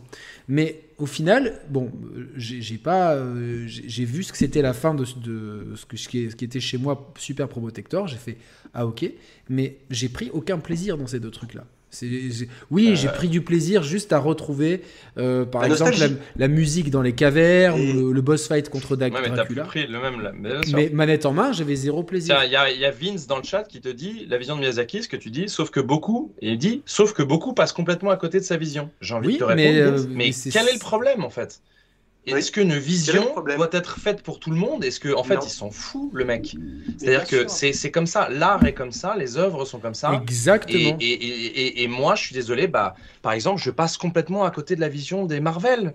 Tu vois, c'est comme ça. Je passe complètement à côté moi, de cette vision-là. j'étais passé à J'en ai rien à faire des Marvel. Ça me Mhm. gonfle. Je vois les blockbusters américains, les ficelles scénaristiques à deux balles, les dialogues Puis un jour, pas tu tombes travaillés. dedans et tu finis par acheter des des caractères qui est très finis, tu finis par acheter et- des. Que Je ne pensais pas qu'on- Non, mais- que je, je pouvais m'entendre aussi bien euh, euh, avec Gags, dire- mais je- moi je suis un amoureux de Noé par exemple, de Gaspard Noé. Euh, je suis un amoureux de Takeshi Miike, euh, qui sont des réalisateurs euh, que, que j'ai- que j'aime beaucoup.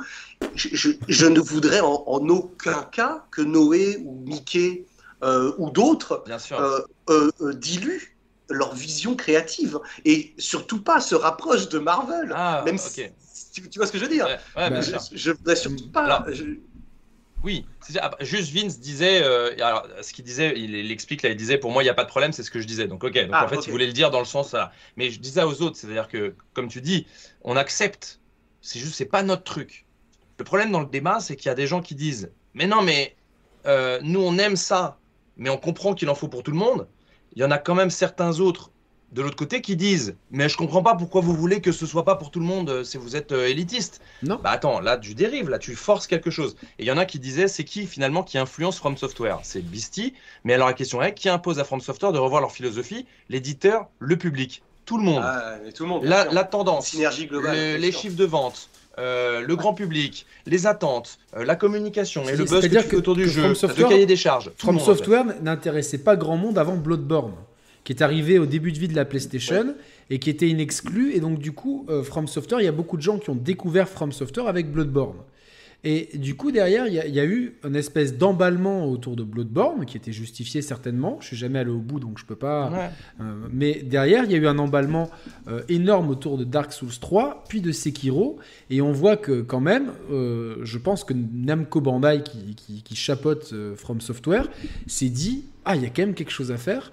Et je ne sais pas s'ils s'ils ont commandé à Miyazaki le fait de rendre Elden Ring plus accessible, mais pour toi et moi, Gags, qui ont, qui ont fait la démo, il y a clairement euh, beaucoup... a- ça va être la meilleure porte d'entrée pour les Souls-like euh, Oui. Elden Ring. Clairement, mais si tu veux, c'est c'est pareil. C'est-à-dire que euh, la pression, euh, pour moi, l'exemple le plus, le plus criant, c'est Ubisoft.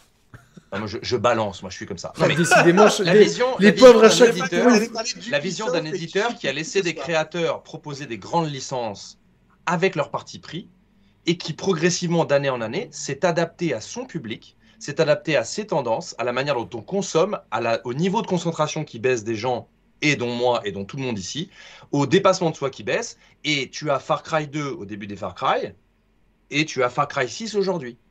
C'est la même licence. Le jeu est pour moi Far Cry 6 absolument horrible. En fait, c'est même pas que je l'ai pas aimé, c'est qu'il m'a énervé. Tellement, tellement c'est un, un pour moi, c'est la merde de, l'année. nullité. Mais ce que je veux dire, c'est que tu pars d'un Far Cry 2 qui tentait, tu avais un parti pris, etc. Et tu as dérivé à Far Cry 6. Je suis pas là pour dire Far Cry 2 c'est mieux que Far Cry 6, etc. Je suis juste là pour dire qu'ils ont suivi une tendance. Et que quand tu es From Software et que tu deviens si gros, eh ben, il y a un moment donné, il y a des mecs qui mettent du pognon derrière, qui Bien disent sûr. écoutez, c'est sympa vos jeux où personne n'arrive à jouer, mais on va peut-être commencer à faire du fric. Et, euh, et alors peut-être que c'est pas ça. Mais voilà, il faut. il- Mais c'est- pour- la pression, elle vient de plein de choses. Mais il y a, y a- y a- y a- dans, dans tous les ça. milieux artistiques, hein, moi je, je sais que j'en ai parlé avec Akhenaton, qui, qui me disait oui, euh, la mode, euh, elle est à l'autotune, machin truc, dans, dans mon Mhm. courant musical. Il me dit moi, je veux continuer à faire la musique que j'aime. C'est une musique qui Ah ne ouais. se vend plus aujourd'hui, mais qui, euh, qui arrive à quand même à fédérer euh, tout un public d'anciens autour de nous. Les salles sont toujours combles quand Ayam pa- passe jouer, mais Ayam n'a jamais changé sa musique. Euh, et donc, euh, il, il me dit on est resté, il me dit on aurait pu, nous ça nous plaît pas. On n'a pas envie de répondre à la demande du public, on a envie de faire la musique qu'on aime. Et on continue de faire la musique. euh, donc, ça, moi, je prends cet exemple-là parce que c'est, un exemple que je connais bien avec quelqu'un que je connais bien. Donc, euh, mais globalement, ça vaut pour tous les courants artistiques. Et moi, je respecte ça. Vous imaginez la tristesse si tout le monde se mettait à faire la même chose si tu, si, si, tout à l'heure, euh, Gags a parlé de quelque chose qui m'a, ça m'a, ça m'a remonté à l'esprit quand tu disais tout à l'heure qu'il y a des canevas. Euh, effectivement, pour moi personnellement, j'ai éprouvé de grandes difficultés professionnelles quand j'étais euh, en production avec Canal et qu'on devait faire des documentaires. Euh, il y avait effectivement une façon de produire, une façon de faire, une façon de mettre en antenne. Euh, en télévision, il faut qu'il y ait globalement pas plus de 30 à 40 secondes sans voix. Euh, il y, y, a vraiment des, des, codes très particuliers. Et j'avais revécu ça à Los Angeles quand j'ai tenté de faire euh, notre jeu, euh, où je m'étais assis avec Chris Miranda, qui était le creative producer ancien de Gran Turismo, Journey et PlayStation All Star, et qui m'expliquait que un scénario aux États-Unis, ça se fait de la sorte. Il y a la naissance du héros.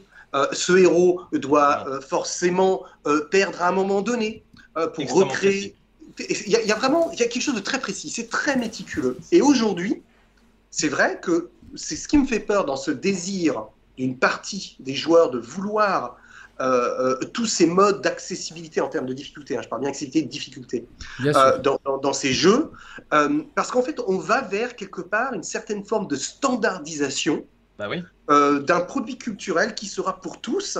Et c'est vrai que moi, je vais vous dire un truc. Il y a en 2006, 2007, vous me reprendrez, hein, quand Demon's Souls est sorti sur PlayStation 3, il est sorti euh, chez PlayAsia au tout début, 2010, en version. Non, non c'est plus vieux que ça, Yannick. C'est plus vieux que ça. Oh. C'est un peu plus vieux que ça. On vérifiait PlayStation 3 à l'époque, c'est un peu plus vieux que ça.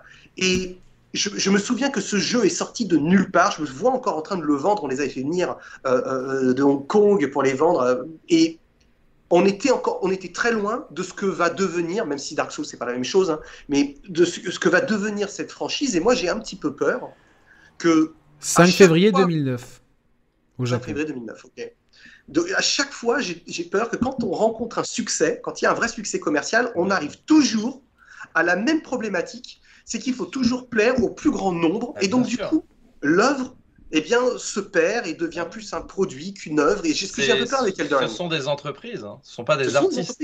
Il y a des artistes dans une entreprise, mais l'entreprise, elle est, elle est, elle a qu'un seul objectif.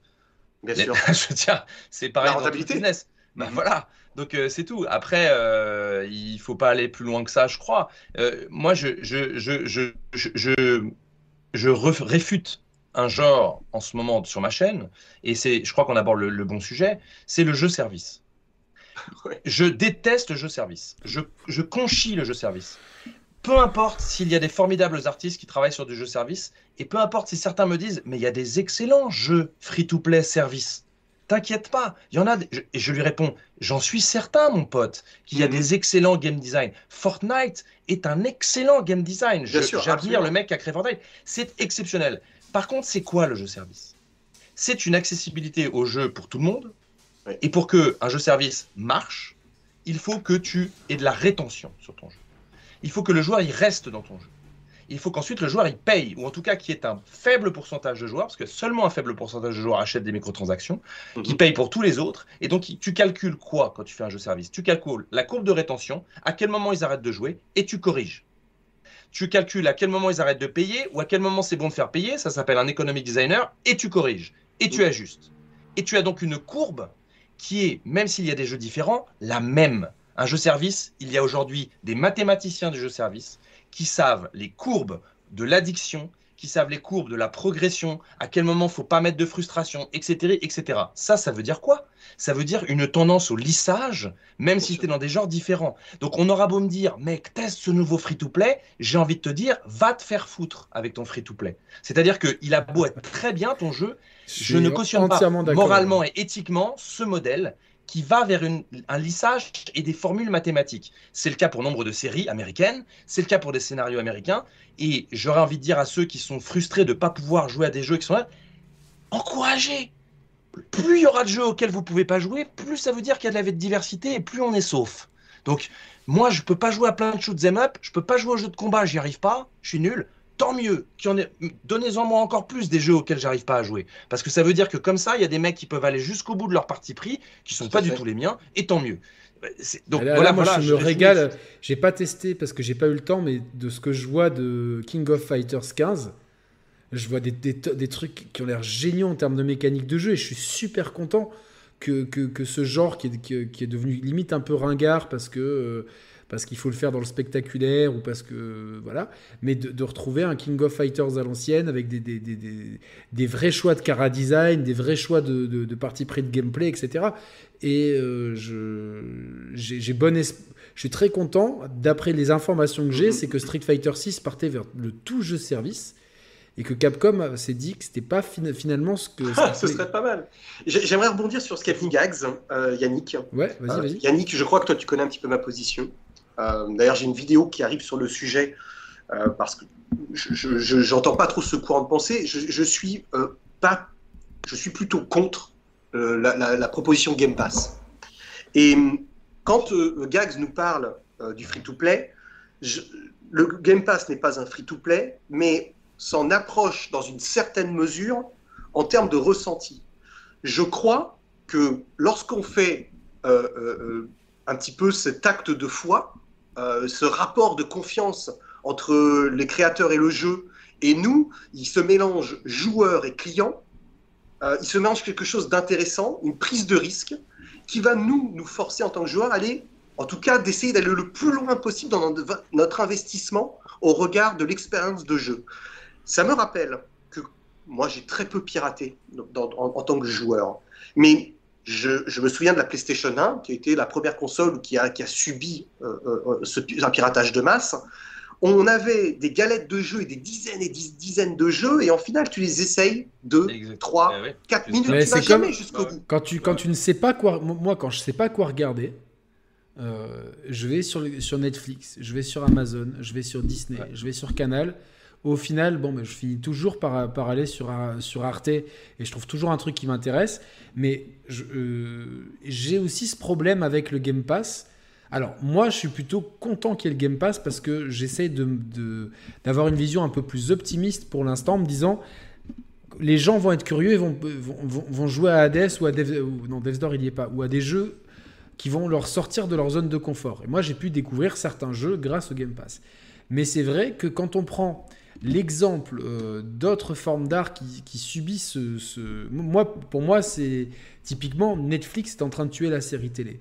Pour moi, hein, c'est bien. Que... Je, disais ça il y a déjà plusieurs bah, années. Oui, je, passais pour un fou. Nico, je suis entièrement. De, de, de, rien de la pensée quand je disais que Netflix amène pas Netflix en soi, mais la démarche de gratuité d'un catalogue. Non, mais non, pour moi, c'est plus l'uniformisation euh, l'uniformisation, tu vois, j'ai voulu regarder Squid Game. Alors, je suis désolé pour ceux qui aiment, mais j'ai trouvé que déjà par rapport à ce que peut proposer le, cinéma coréen, je suis nul en cinéma, mais j'ai des amis qui sont, qui sont à bloc. J'ai trouvé que c'était que la, réalisation n'avait absolument rien de, coréen. C'est-à-dire que on dit même pas que c'est une série coréenne, on dit que c'est une série Netflix. Pour moi, c'est un peu grave dans, dans le truc. La façon de filmer, l'étalonnage colorimétrique, le rythme, le nombre d'épisodes tout ça est ultra standardisé. J'ai vraiment l'impression, euh, Casa des Papel. Après, la, Corée du Sud est la petite Amérique de l'Asie. Euh, oui, bien de vue créatif aussi. Non, non, mais ce que je. C'est vrai, tu, tu, tu, as raison. C'est vrai que quand, quand tu la, la grande différence. d'américanisation euh, de, la part de. Nico, quand tu regardes, quand, tu regardes encore, pour moi, les, le network qui fait encore des très bonnes séries, c'est HBO. Parce que je l'ai vu par exemple avec cette série que j'adore et dont j'ai oublié le nom, Westworld, qui est pour moi excellente en termes d'écriture avec des, pour moi, je, recommande vraiment, euh, vraiment ça. C'est eux qui ont pondu The Wire, c'est eux qui ont pondu euh, Les Sopranos, euh, tout ça. Donc, c'est encore une machine qui sait faire des trucs.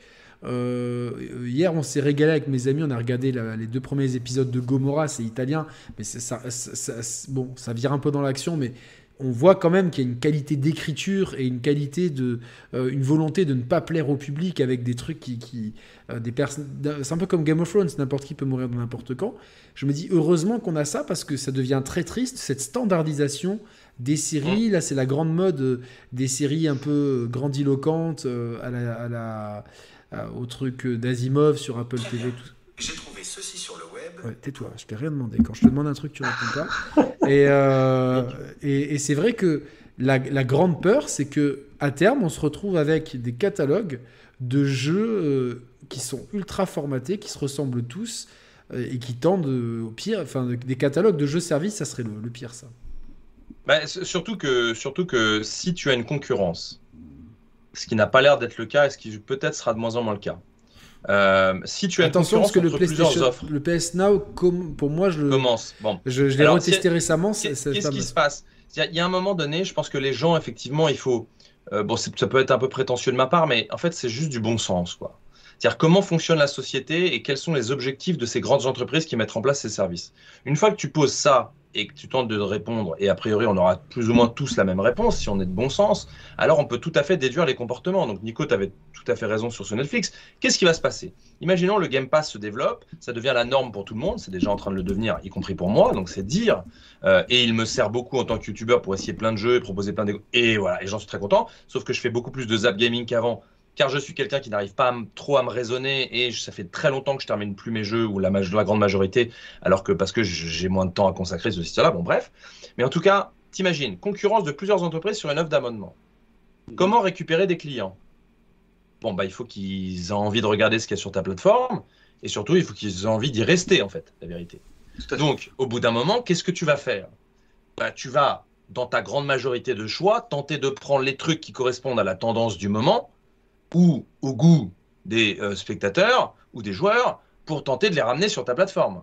Bon, alors, je veux bien qu'on me dise, oui, mais il y a plein de jeux indépendants. Oui, non, mais l'entreprise, son objectif, ça va être d'avoir des abonnés au Game Pass. Pour avoir des abonnés au Game Pass, il faut que s'ils veulent... Aujourd'hui, il y a des jeux de indé- niche, on parle de... non, il faut Aujourd'hui, il y a des jeux indépendants. Parce qu'aujourd'hui, nous, les core gamers, sont le public visé. Quand Voilà, demain, ça sera le grand public, tard. Si on prend le truc de Netflix, ils ont une armada de producteurs dans tous les pays du Mais monde sûr, qui assurent un roulement continu de Voilà. séries qui se ressemblent tristement toutes. Alors oui, euh, Mehdi disait qu'il Mehdi qu'on salue évidemment sur le chat. Évidemment, on a Ozark, on a Better Call Saul, il y a Arkane qui apparemment est sympa, il y a même la série Castlevania. Ça veut pas dire que tout est acheté, mais c'est vrai que moi, plus le temps passe, plus sur ces catalogues de- de- de- d'offres illimitées, je ne trouve pas mon compte. c'est, c'est, si tu veux, la conclusion du truc, c'est que je ne suis pas, nous ne sommes pas en train de dire qu'il n'y a rien d'intéressant. Tout à fait. Si tu jamais, regardes une ça. vision tout à fait macroéconomique, si Oui. tu fais une vision tout à fait macroéconomique, sur le long terme, moyen terme, long terme, ce genre de pratique amènera des bonnes choses, mais elle amènera aussi un lissage et une volonté de certaines entreprises à se formater la plupart des choses pour, pour rameuter et faire de la vente. Et ça, c'est pour moi plus négatif que les bonnes choses qui arriveront plus à court terme. Comme tu dis, sur Game Pass, il y a plein de jeux indépendants. Bon, mais le, le jeu, je pense pas que ça va rester une plateforme simplement de jeux indépendants. Je pense qu'à la fin, euh, le Game Pass peut devenir un espèce de Netflix. Et Netflix, la qualité, excusez-moi, elle, elle a, elle a perdu. Elle s'est effondrée. C'est effondré, je veux dire. Donc, euh, Mais bien sûr. je vois pas le pourquoi ça début, serait pas le cas euh, du Game Pass. hein, je veux dire. bien sûr. euh, Ben, c'est un ce peu le, la le- même- c'est la, la- sta- la même c'est hein. vraiment les moi je regarde le profil des gens qui sont euh, euh, dans mon entourage, attention, hein, qui, qui sont à fond sur Netflix. C'est des gens qui avant étaient à fond sur la Star Academy, sur euh, sur Oui. les- tu vois ce que je veux dire? On, on Ouais, est un bien petit peu ouais. dans dans ce niveau-là culturel où Oh euh, on fait du faussement subversif, des scénarios avec des faux rebondissements. C'est vrai quand tu es un peu exigeant en matière de culture, tu vas trouver ça très très lisse. Pour Bah, revenir moi, je te donne un exemple. Tout le monde effectivement s'est emballé avec cette histoire de Squid Game. Mais quand tu regardes euh, euh, Ça stop. Kitano avec Battle Royale en 1998-99, si je- C'est carrément un hommage à ça, mais un hommage On- un peu. il y, a- effectivement euh, aujourd'hui tout est régi avec Netflix. Alors Disney, faut pas m'en parler. Pour moi, Disney, c'est un, un cancer intellectuel. C'est la première fois où je vais utiliser un, un- un mot plutôt dégueulasse ce soir. Ce sera avec Disney. J'ai une vraie aversion pour Disney. Je- Bah, ouais, franchement, enfin, c'était pas ce que c'était Disney. Avant, c'était pas ça. Bien sûr, vois ce que c'était je pas ça. L'entreprise grossit, la trajectoire est la même. C'est- Tu peux comparer tout. Tout. Alors, je défends, je défends une position euh, sur une entreprise, dans- en tout cas dans le jeu vidéo différente des autres, c'est celle de Nintendo, parce que je, je crois qu'un pilier important d'une entreprise, c'est sa culture. C'est sa culture intrinsèque. Et vu que Nintendo ne rentre pas dans le schéma traditionnel des autres entreprises jeux vidéo, c'est une entreprise euh, qui, a, qui a un siècle, qui a, qui a- qui a une vraie histoire et dont la culture est prédominante euh, dans sa façon d'être, je pense que Nintendo, avant de devenir Disney ou même Sony à l'heure actuelle, il leur faudra encore 50 ans. Je pense qu'ils ont 50 ans de, de tampon avant d'en arriver là. Je pense qu'effectivement, ils vont Mm. s'américaniser, mais sur un, un- un temps beaucoup plus long, bien évidemment. mais en tout cas, une chose est sûre, c'est que je suis content que, que Disney, je ne sois pas le seul à avoir une certaine forme d'aversion. Tout, tout ça pour, Je- euh, je- pour- je- pour je- revenir au, au jeu, en fait, c'est-à-dire que la crainte que moi j'ai, c'est que avec ces levées de boucliers contre euh, certains jeux, que ce soit Returnal, euh, Kena récemment, parce que Kena a des pics de difficulté contre les boss assez importants, ou voire euh, contre les Souls, où à, ch- à chaque nouveau euh, jeu From Software, euh, les gens disent oui, mais c'est dégueulasse, on est exclu, machin truc. J'ai peur que ce qui font la spécificité de ces jeux, ces jeux existent aussi parce qu'ils sont différents. Euh, euh, on Ah, l'a vu, sûr. euh, il y a combien de shoot'em up qui sort aujourd'hui? Quasiment plus. Oh, bah, il n'y a quasiment plus Quasiment rien. plus. Il n'y a quasiment plus rien. Les jeux de versus fighting traditionnels, Il n'y a quasiment plus rien. c'est- ça, ça, c'est vraiment. Il n'y en avait déjà pas beaucoup à l'époque, hein. mais on avait quand Il y a même. eu un âge d'or quand même de Capcom qui sortait des Marvel. Euh, on avait Tobal, on a du Ouais. Toshinden, on avait des trucs qui Killer essayaient des trucs. tu Instinct vois. et tout, ouais, ouais. Là, c'est sûr Et que si, bon, euh, tu, tu as euh, des franchises. Heureusement, Mortal Kombat se vend très bien. Dragon Ball Fighter, c'est très bien vendu, mais je pense que le taux de rétention des joueurs doit être un, un des plus faibles de l'histoire parce que la courbe de difficulté était tellement abrupte Ouais, que tout le monde vrai. a laissé tomber. Tu as Tekken parce que Tekken est une licence mythique. Street Fighter, ils ont réussi au bout de. Ils voulaient en vendre 5 millions en un an, ils en ont vendu 6 millions en. En, en- Après, tu en- as en euh, six ans, Yannick et il y a un point qu'on n'a pas trop abordé, c'est vrai. C'est vrai qu'on n'a pas parlé de Nintendo qui fait office d'exception dans tout ça, parce que c'est effectivement leurs jeux euh, sont pensés euh, d'une certaine façon, tous, hein, que ce soit de Smash Bros par exemple, à euh, Breath of the Wild ou à Mario Odyssey, pour ne prendre que ces trois-là, sont toujours pensés de la même façon, toujours par le prisme d'une accessibilité pour tous, mais par le fameux hard to master, le easy to Easy to learn, hard to master. et voilà, easy to learn, et, voilà, exactement. Et, et- et c'est vrai qu'ils font un petit peu office d'exception, et je trouve dommage d'ailleurs, dommage, on verra bien ce que va nous faire Miyazaki avec euh, Elden Ring, mais je trouve dommage qu'on n'ait quand même pas plus euh, ce genre d'attitude. Après, voilà, Nintendo est une exception, on va pas, ça sert à rien d'en parler des heures, mais Ouais, parce que- c'est vraiment Mais heureusement qu'ils sont là et heureusement qu'il y en a d'autres qui sont différents. C'est ce qu'on disait, c'est-à-dire euh, voilà. Par exemple, Euh, Games. moi, c'est- une crainte qu'on a par rapport à toutes ces. Là, on a, diver- on a divergé par rapport à la difficulté, mais en fait, c'est Oui. juste pour illustrer que dans les autres médias, que ce soit la télé, le cinéma, etc., c'est pareil. Euh, c'est une crainte de voir ces espèces de grosses offres euh, réunir, devoir réunir un maximum de joueurs, etc., et donc subissant la loi d'un cahier des charges et de tendance. Ça ne veut pas dire qu'il tout acheté dedans, ça veut dire que l'évolution naturelle d'une entreprise, c'est de faire ça. Et, et donc voilà, donc après, euh, Elden Ring, moi je, je prétends pas être dans le studio, je sais pas si c'est pour des pressions. Moi je pense très honnêtement que c'est pas forcément pour des pressions. Je pense que les mecs voulaient faire un open world, je pense qu'il y avait une volonté de de- d'adapter cette formule à, à open world. Après, est-ce que, moi je le détaille très fortement Elden Ring dans ma vidéo sur la bêta, très bien, sur ouais. toutes les mécaniques très de bien. gameplay. Excellent. Est-ce qu'il y a certaines mécaniques de gameplay qui ont été décidées en fonction de pression, de moi, gens le qui disent il retour, faudrait le quand même que ce le soit retour au peut-être, feu de la- le retour au feu de n'importe où. euh, Attention, parce qu'il y a des donjons après. C'est ce que je dis. C'est-à-dire que là, on a une zone ouverte et moi, je pense qu'ils pouvaient pas faire autrement. Ouais. Mais si tu peux pas le faire dans un gros donjon, qui est le gros château, et que là, du coup, tu peux plus revenir en arrière quand tu es dans le donjon, alors peut-être qu'il y a un truc qui va se marier bien. Tu vois ce que je veux dire Ouais, ouais, c'est Euh, c'est la seule. mais, euh, euh, Ah, attention, mais ça reste, ça, ça- moi, j'aime artistiquement, je l'ai trouvé top et. euh, Super, j'ai pris beaucoup de plaisir, mais pour des, un certain type de, de joueurs comme moi, et peut-être comme toi qui le découvre sur Dark Souls 3, tu n'as pas la même sueur ici, et tu n'as pas la même pression et les mêmes choix intellectuels à certains moments du jeu que dans un Dark Souls 3. Puis, enfin, tu vois, il y a des. Parce- des- des- c'est Parce ça. que euh, c'est... T'as moins de pression, moins de frustration, et donc tu prends moins de risques. Moi, j'ai tu galéré moins euh, risques, sur, les, moins sur les la toits de la cathédrale. La Les- peur, ouais. Je sais pas si tu te rappelles, dans Dark Souls 3, les toits de la cathédrale où il y a ces arches. L'enfer, C'est un enfer. Et j'ai galéré. Je suis mort une quinzaine de fois. l'enfer. Je suis mort une quinzaine de fois et j'ai tenté plein de trucs. Mhm. Au final, bon, bah, qu'est-ce que j'ai fait? J'ai acheté des couteaux de lancer. J'ai, vraiment attiré un par un les ennemis. Euh, Enfin, a été.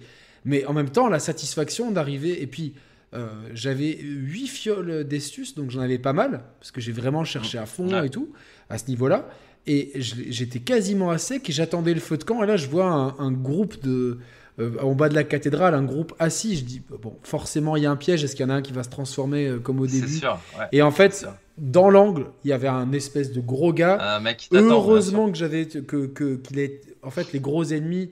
bah, bah, ce qui est bien, c'est que les gens me parlent de réflexes, mais finalement, la plupart des ennemis ont des patterns très lents qui font très Sauf les- mal. Ouais, bien sûr, bien sûr. Et du coup, c'est très facile. Enfin, très facile. Une fois que tu comprends le truc, c'est euh, encore une fois, c'est. Non, mais de- de là, là où ils sont très très forts, les Souls, c'est sur, c'est sur le, le- euh, merde, l'agrégation des petites difficultés. En fait, c'est là où ils sont, ils sont forts. Je te donne un exemple simple en level design qui est pour moi magique, c'est tu mets un couloir avec un piège. Bon, par exemple une dalle, t'appuies dessus, ça envoie des Bah, dans, dans Elden Ring, il y en a. Donc, voilà, voilà. Donc tu te fais prendre la première fois, puis après la dalle, tu la vois bien. Elle n'est pas trop difficile à voir. Tu te dis, ok, c'est bon, je connais, je suis un ouf et tout, c'est bien, c'est bien. Je passe sur le côté, je la prends pas, je la prends pas. Bon. Puis t'affrontes un ennemi, c'est bon, c'est facile, je le nique, je commence à le connaître. Puis là, les mecs, ils t'en foutent deux dans un truc un peu exigu. T'avais plus beaucoup de vie, t'avais dépensé un lot, t'es dans la merde, tu fais putain, je recule. Et tu recules dans le couloir. Sauf que t'as oublié qu'il y avait le piège par terre. T'es en train de te battre avec des mecs. Et là, tu recules. et tu meurs, tu fais putain, et tu peux t'en prendre qu'à toi-même. Il fallait garder sa lucidité et se rappeler que c'est tous des petits trucs comme ça parce que quand tu observes difficulté par difficulté, tu peux éviter beaucoup Bah, de choses. dans justement, tu vois, tu vois, Gags, il y a un truc que, que j'ai euh, dans, dans ce run-là qui est un run que je fais de, avec une extrême prudence. J'avoue, C'est- c'est il faut. C'est- faut jouer c'est- comme c'est- ça. Je suis très loin d'être quelqu'un de très courageux, je suis très prudent. Je, dès que j'ai un petit peu d'âme, je me dis bon, allez, euh, tu vas, euh, je vais, je vais, je retourne au sanctuaire. Je l'ai ins- installé sur la SSD de la PS5, ça va plus vite. Combien c'est le prochain cap? 19 000 âmes. J'en ai 14 000. Allez, je vais farmer tranquillement dans une zone un peu safe, euh, genre les chevaliers de l'Autrique. Tu vois, maintenant que je suis bien stuffé, ce, ce petit run où il y en a un aux yeux rouges, ça me fait 2200 âmes. Allez, je me fais 2-3 runs là, comme ça, je dépense mes points. Et si je meurs, je perds qu'une centaine, 200, 300, même 1000 âmes, je, je peux me permettre de mourir. Et j'y vais. Et en fait, tout, je, je, je, je, je- je redécouvre le jeu, tu sais pourquoi? Par l'observation. C'est-à-dire que je Ah, il passe. faut observer. Et, et en fait, dans les jeux d'aujourd'hui, tu, tu, tu vois, même, même un très beau jeu comme un Uncharted, t'as rien à observer. Tu, tu cours, tu Il n'y a attrapes. rien à faire Il y dans a- un Uncharted. non, il n'y a rien à faire, comme j'ai dit Bien souvent. euh, Mais c'est ce qui était, ce qui était beau dans Zelda Breath of the Wild et ce qui est, euh, ce qui est Exactement. beau dans un, dans un Outward, même si ou même un dans, jeu- dans le peu qu'on a vu dans Elden Ring aussi. Elden Ring aussi, bien sûr. Il y a plein de moments Mais- où tu vas voir, ah, tiens, il y a un truc, c'est déjà Dark une stimulation Souls- intellectuelle. Il- Ah, ça j'adore aussi. dans, sa, ouais. dans sa structure, de, Dark Souls 3, c'est un grand couloir dans sa structure. Bien sûr. C'est un couloir qui est. Qui, qui Avec peux- des niveaux assez ouverts parfois Ah, quand même. Le, des le village des morts vivants, par exemple, il est, euh, il est bien Oui, grand. oui, c'est hein, bien est- ouvert, mais c'est une structure Couloir, de, même, de- chemin. Et même dans cette structure-là, je suis toujours en train de regarder. Il y a des fois où je suis là, je me dis, bon, là, Bien je sûr. vais tourner la caméra. Est-ce que, est-ce que je vois pas le bout d'une épée dépasser? Et en fait, l'observation te permet de, de- d'apprécier le travail artistique qui est pour moi fabuleux, même si c'est pas sûr. le style, le, ce truc-là gothique un peu, c'est pas le truc qui me plaît à la base, mais je trouve que les artistes sont un travail et je, et je trouve qu'ils ont un, un vrai don dans la colorimétrie chez From Software. C'est Ah, fou, la palette, le mood palette La est pa- la- exceptionnel. Ouais, exactement. Mais ça, c'est quelque chose que, que- que Mais- personne ne parle. Ça. Quelque chose me dit qu'ils en gardent sous le pied parce que si tu veux, euh, mais ça c'est un autre débat, on en fera un autre si tu veux sur les ah mondes oui, ouverts, mais. Euh, les mondes ouverts, il y a un vrai problème avec les mondes ouverts quand même au niveau de la tension, de la dramaturgie et du rythme. C'est que cette liberté exacerbée que tu donnes au joueur, en fait, tu lui donnes les clés du rythme. Tu lui donnes le pouvoir Ah oui, oui. d'arrêter le rythme d'un truc, de se sortir beaucoup plus facilement d'une situation périlleuse, qu'elle soit difficile pour toi ou moins difficile pour d'autres, peu importe. Tu as un pouvoir que tu n'as pas dans d'autres jeux.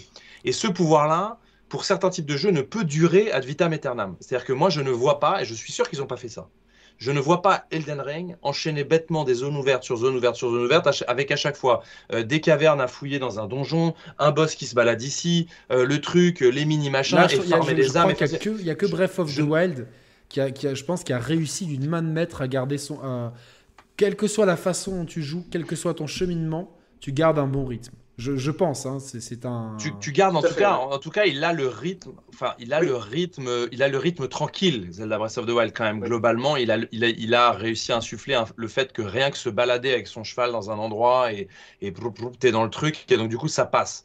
Mais il, y a un, il a un rythme. Ouais, qui mais tu, tu- ne tu sera peux tomber même sur un Linel qui va te fracasser la tronche. Et, et d'ailleurs, c'est un des Oui. éléments que j'ai souvent défendu au départ, c'est que moi j'ai trouvé intéressant euh, la- la- que les armes se cassent dans Breath of the Wild. Très bon choix.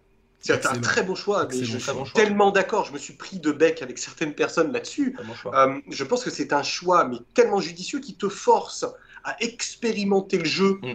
dans ce qu'il a de plus profond. Alors, on en, conviendra qu'au bout de 40 heures de jeu, 50 heures de jeu, bon, tu gardes les mêmes armes euh, et t'en as fait un stock. Oui, mais tu gardes les armes que tu as envie de garder et tu, tu joues pas de, la même façon. ça, c'est très employé, très emprunté au sous. Tu testes, tu, te forces à tester d'autres choses parce que dans combien de jeux, en fait, on va toujours, et je pense que c'est humain, choisir la facilité ou la zone de confort, le confort. Euh, et, je trouve que c'est intéressant dans ce jeu-là. Alors, vous m'avez donné tous les deux envie définitivement de me lancer sur Demon's Souls. C'est ça sera peut-être pas pour toi, et, tant, mieux ou tant pis pour toi, mais en tout cas tant mieux pour le jeu, essayé, jeu vidéo. Mais, tu, vois, dans, Zelda, hein. le fait est, c'est qu'il n'y a, pas, a pas de mauvaise ou de bonne réponse. Et là, en parlant avec des, gens qui, sont enfin, qui, connaissent bien Dark Souls 3, il y en a qui ont fait le même choix que moi, donc la grande masse euh, de Vort, mmh. le grand marteau, hein, que, je dois tenir à deux mains parce que j'ai pas assez de force pour le tenir à une main.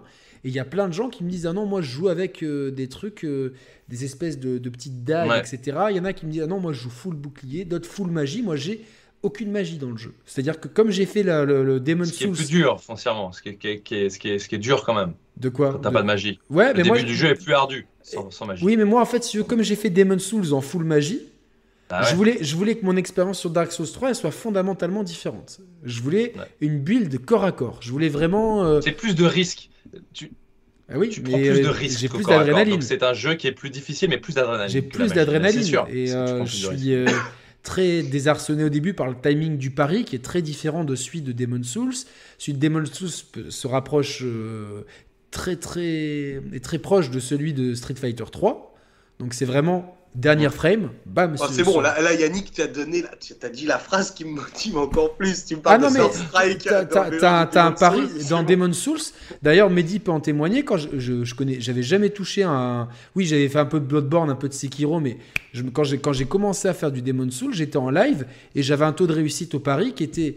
Euh, d'après les, viewers, qui était plus élevé parce que tu as l'habitude du, du, First Strike où, où ça se fait à la frame. Là où dans Dark Souls 3, T'as en fait, as, je sais pas, il y a le mouvement de bouclier de base euh, sur le chevalier, sur combien de frames mhm. il est, mais tu dois calculer à l'avance que tu ne vas pouvoir, euh, que le pari va compter que quand tu es dans les, dans les dernières frames. Donc tu dois faire une espèce d'anticipation. Il est très complexe le pari. Il, est très complexe, dans Dark Souls 3, là où dans Demon Souls, il est très first strike. C'est first strike, tu le sais, c'est 1 soixantième de seconde. Paf, tu vois, c'est vraiment euh, là où dans Street 5 sur le pari, ils ont rajouté, je crois que c'est sur J'aime pas trop moi. Bah, il, est, beaucoup plus simple. Euh, euh, par exemple, je, trouve qu'il est moins naturel. Le Evo en moment, de sensation. Le, Evo moment 37 de Daigo, euh, j'ai réussi qu'une fois à, à, faire entièrement le pari dans, dans, First Strike depuis 99, une fois la, la, la super rare de Chun-Li, là où dans Street Fighter 5, qui est la même super rare de Chun-Li, paf, paf, tu le fais les yeux fermés. C'est 7, 7. Euh, Bien sûr. Et, parce qu'il y a un timing beaucoup plus grand. Dans Demon Souls, tu as un timing qui est, qui est proche de celui de First Strike, donc qui est vachement instinctif. Là où dans Dark Souls 3, c'est l'enfer parce que ça ne touche que. En fait, tu as, je pense, euh, plusieurs frames où tu es vulnérable. En mm. fait. Et moi, j'ai trouvé ce parti pris vachement cool parce que du coup, ça donne un vrai sens au pari, même si maintenant je joue sans bouclier, euh, je joue full bourrin. Quoi. Ce, que, ce, qui est, ce, qui est, intéressant dans ce que tu dis, c'est que, après, bon, c'est un autre débat, mais en tout cas, pour la difficulté, ce sont des choix en tant que designer que tu dois faire. Mais toi, justement, toi, que designer. Le, monde ouvert t'apporte pas, le monde ouvert ne t'apporte pas la même zone de jeu et tu donnes des clés aux joueurs de plein de choses. Et effectivement, euh, parfois, un monde bien fermé qui a bien été travaillé par des level designers. Moi, c'est ce que je disais dans, Elden Ring. C'est-à-dire que Elden Ring, affronter trois zombies dans une plaine avec moi et mon cheval qui fait des allers-retours pour les toucher, eux, ils n'ont pas le temps de me toucher, est beaucoup moins intéressant que trois zombies dans un couloir avec deux vieilles lampes torches que je vois pas bien, dont un mec qui lance des trucs de feu et un piège que je viens d'éviter il y a deux secondes. Je dois me rappeler qu'il y avait un piège, donc où je vais me mettre? Ça n'a l'intérêt du combat n'a rien à voir. Il faut que l'open world apporte d'autres choses, et tu l'as très bien dit, Nico. Euh, Zelda Breath of the Wild apporte ce que l'open world mérite, c'est-à-dire l'aventure avec un grand A, l'exploration, la stimulation intellectuelle de voir quelque chose à l'horizon, d'y aller, le, le, sound design, l'ambiance, les petites surprises que tu vas croiser, voilà, c'est ça. Et Den Ring, sur quel pied il va danser c'est difficile à dire et on a très curieux aussi de voir parce que euh, comment il ne marchera grand écart. Hein. Bah, bien sûr, il marchera pas aussi bien qu'avant s'il veut continuer à faire du challenge, les combats et les machins. Dans ces zones ouvertes, ça ne marchera pas. Moi, je ne suis pas tant éclaté que ça à buter des zombies dans une zone pleine. Ça m'a pas. Bah, c'est très pointu ce que tu dis, Gags, parce que quand euh, vous avez tous les deux lu ce genre de commentaires où il y a des gens qui disent j'adorerais voir un Breath of the Wild euh, avec la technique euh, d'un Red Dead Redemption 2. Et en fait, c'est juste impossible. Euh, c'est juste pas possible parce qu'il y a un problème de ressources. non, au-delà de la console, au-delà de la console, c'est un problème, un problème de ressources. C'est-à-dire que tu ne peux pas avoir un jeu avec un moteur physique comme Breath of the Wild avec tout ce qu'il tout ce qu'il génère en termes de, de, de, foisonnement, de level design, d'idées, avec un jeu avec un esthétique comme Red Dead ou comme Uncharted. On tomberait dans le Bethesda, tu veux dire, avec des bugs de collision. en fait, c'est juste qu'on ne peut pas, en termes de ressources, euh, homme-femme, on ne peut pas faire les deux. Aujourd'hui, on ne sait pas faire ça. C'est-à-dire qu'on est obligé de faire un choix. C'est soit on choisit un jeu qui va avoir un esthétique plus poussé avec une narration qui va avec, soit on, décide d'avoir un jeu qui va être beaucoup plus euh, orienté sur ses mécaniques de jeu. Euh, euh, c'est vraiment un choix de développeur. Et aujourd'hui, il n'existe pas de jeu qui marie les deux mondes. Ça, n'existe pas. En, tout cas, je serais très sûr. C'est pour ça que ce que tu disais, c'est que Elder Rings ne peut pas faire les deux. Et, ça, ça, fait peur, effectivement. Il ne bah, peut pas faire. En fait, pour moi, c'est. Parce que c'est antinomique. L'open world est antinomique à ce que représente, en fait. en tout cas, il ne pourra pas le faire. Il ne pourra pas le faire dans ces zones ouvertes. Il pourra le faire dans les petits donjons qu'il met dans ces zones ouvertes. Et encore, car ce sont des petits donjons, donc pas très longs, donc ils ne, Avec pourront pas retrouver. le même design à chaque fois en plus. Hein. Voilà, ils pourront le faire sur les grands donjons comme le château. Et d'ailleurs, dans, le trailer, voilà, dans le trailer, on voit plein de salles qui ressemblent follement à des niveaux euh, de Dark Souls, et de, etc. Donc je pense qu'il y a quand même des grosses périodes dans le jeu où tu auras ces émotions-là. Maintenant, elles seront ponctuées par des zones ouvertes. Quel est le pourcentage de temps que tu passeras dans le monde ouvert versus dans ces gros donjons-là? Quelle sera ta facilité à farmer, mm. etc. Voilà, toutes ces questions-là, elles se posent. Mais effectivement, c'est un, un grand écart et un monde ouvert n'apporte pas les mêmes sensations dans certaines mécaniques de jeu qu'un jeu fermé. souvent, euh, depuis le début de la chaîne, on l'a souvent abordé avec Roman. C'est-à-dire que. Euh, et d'ailleurs, je trouve que. Qu'on embrasse sur les Ouais, qu'on embrasse sur les, comme d'habitude, toujours sur les Sauf moi, parce que je le connais moins bien, mais je veux dire. Oh, il est pas timide, il est pas très timide, Gax. Ça va. Non, non, mais il est, il est vraiment. Bah, c'est le cofondateur, donc euh, on peut que lui rendre hommage. Mais c'est vrai qu'on s'est toujours posé la question de. Il y a l'open world en fait moi, je pense que globalement, si j'ai à choisir, je préfère un jeu euh, sans monde ouvert parce que le rythme va être imposé par le créateur. Et je trouve que quand c'est bien fait, euh, par exemple, je sais que beaucoup de gens sont tombés sur The Order et 86. Alors, c'est mon petit plaisir coupable de la PS4. Mais j'ai trouvé le, jeu bien rythmé en termes de scénario, en termes de, de phase de shoot au final, bon, euh, c'est marrant parce que le débat de l'époque, c'était. Moi, je peux même plus en parler. Je me suis fait mais masse attaquer en disant que parce que j'étais copain avec Roux. Je peux plus en parler. Je dirais plus. Non, non, non, mais euh, peu importe. Nous, on l'a toujours défendu, mais c'était plus parce que globalement, le jeu était bien rythmé. Même, même s'il durait 5-6 heures, c'est 5-6 heures bien rythmé en fait. Là où il y a beaucoup on a tous de... nos plaisirs coupables. Oui, oui, bien sûr. on a tous un, plaisir d'un petit jeu inavoué. On se dit, oh mon Dieu, j'ai passé tellement d'heures là-dessus. Tu vois, aujourd'hui, je vais me promener, euh, je vais promener ma, fille euh, ou mon chien euh, en jouant à Pikmingo. Alors, jeu attends, de, attends, je pris, de, free to, de, de, service, jeu gratuit. Alors, je dépense rien, je fais que marcher. Mais bon, on a tous nos petits plaisirs. non, mais globalement, en, en, termes de rythme, c'est pour ça, tu vois, que moi, j'ai trouvé que Mario Odyssey, c'est un des pires Mario, personnellement, et Roman était d'accord avec moi. Parce que justement, en, en ouvrant trop le jeu, on perdait un petit peu ce qui faisait la force de, mm. des Mario.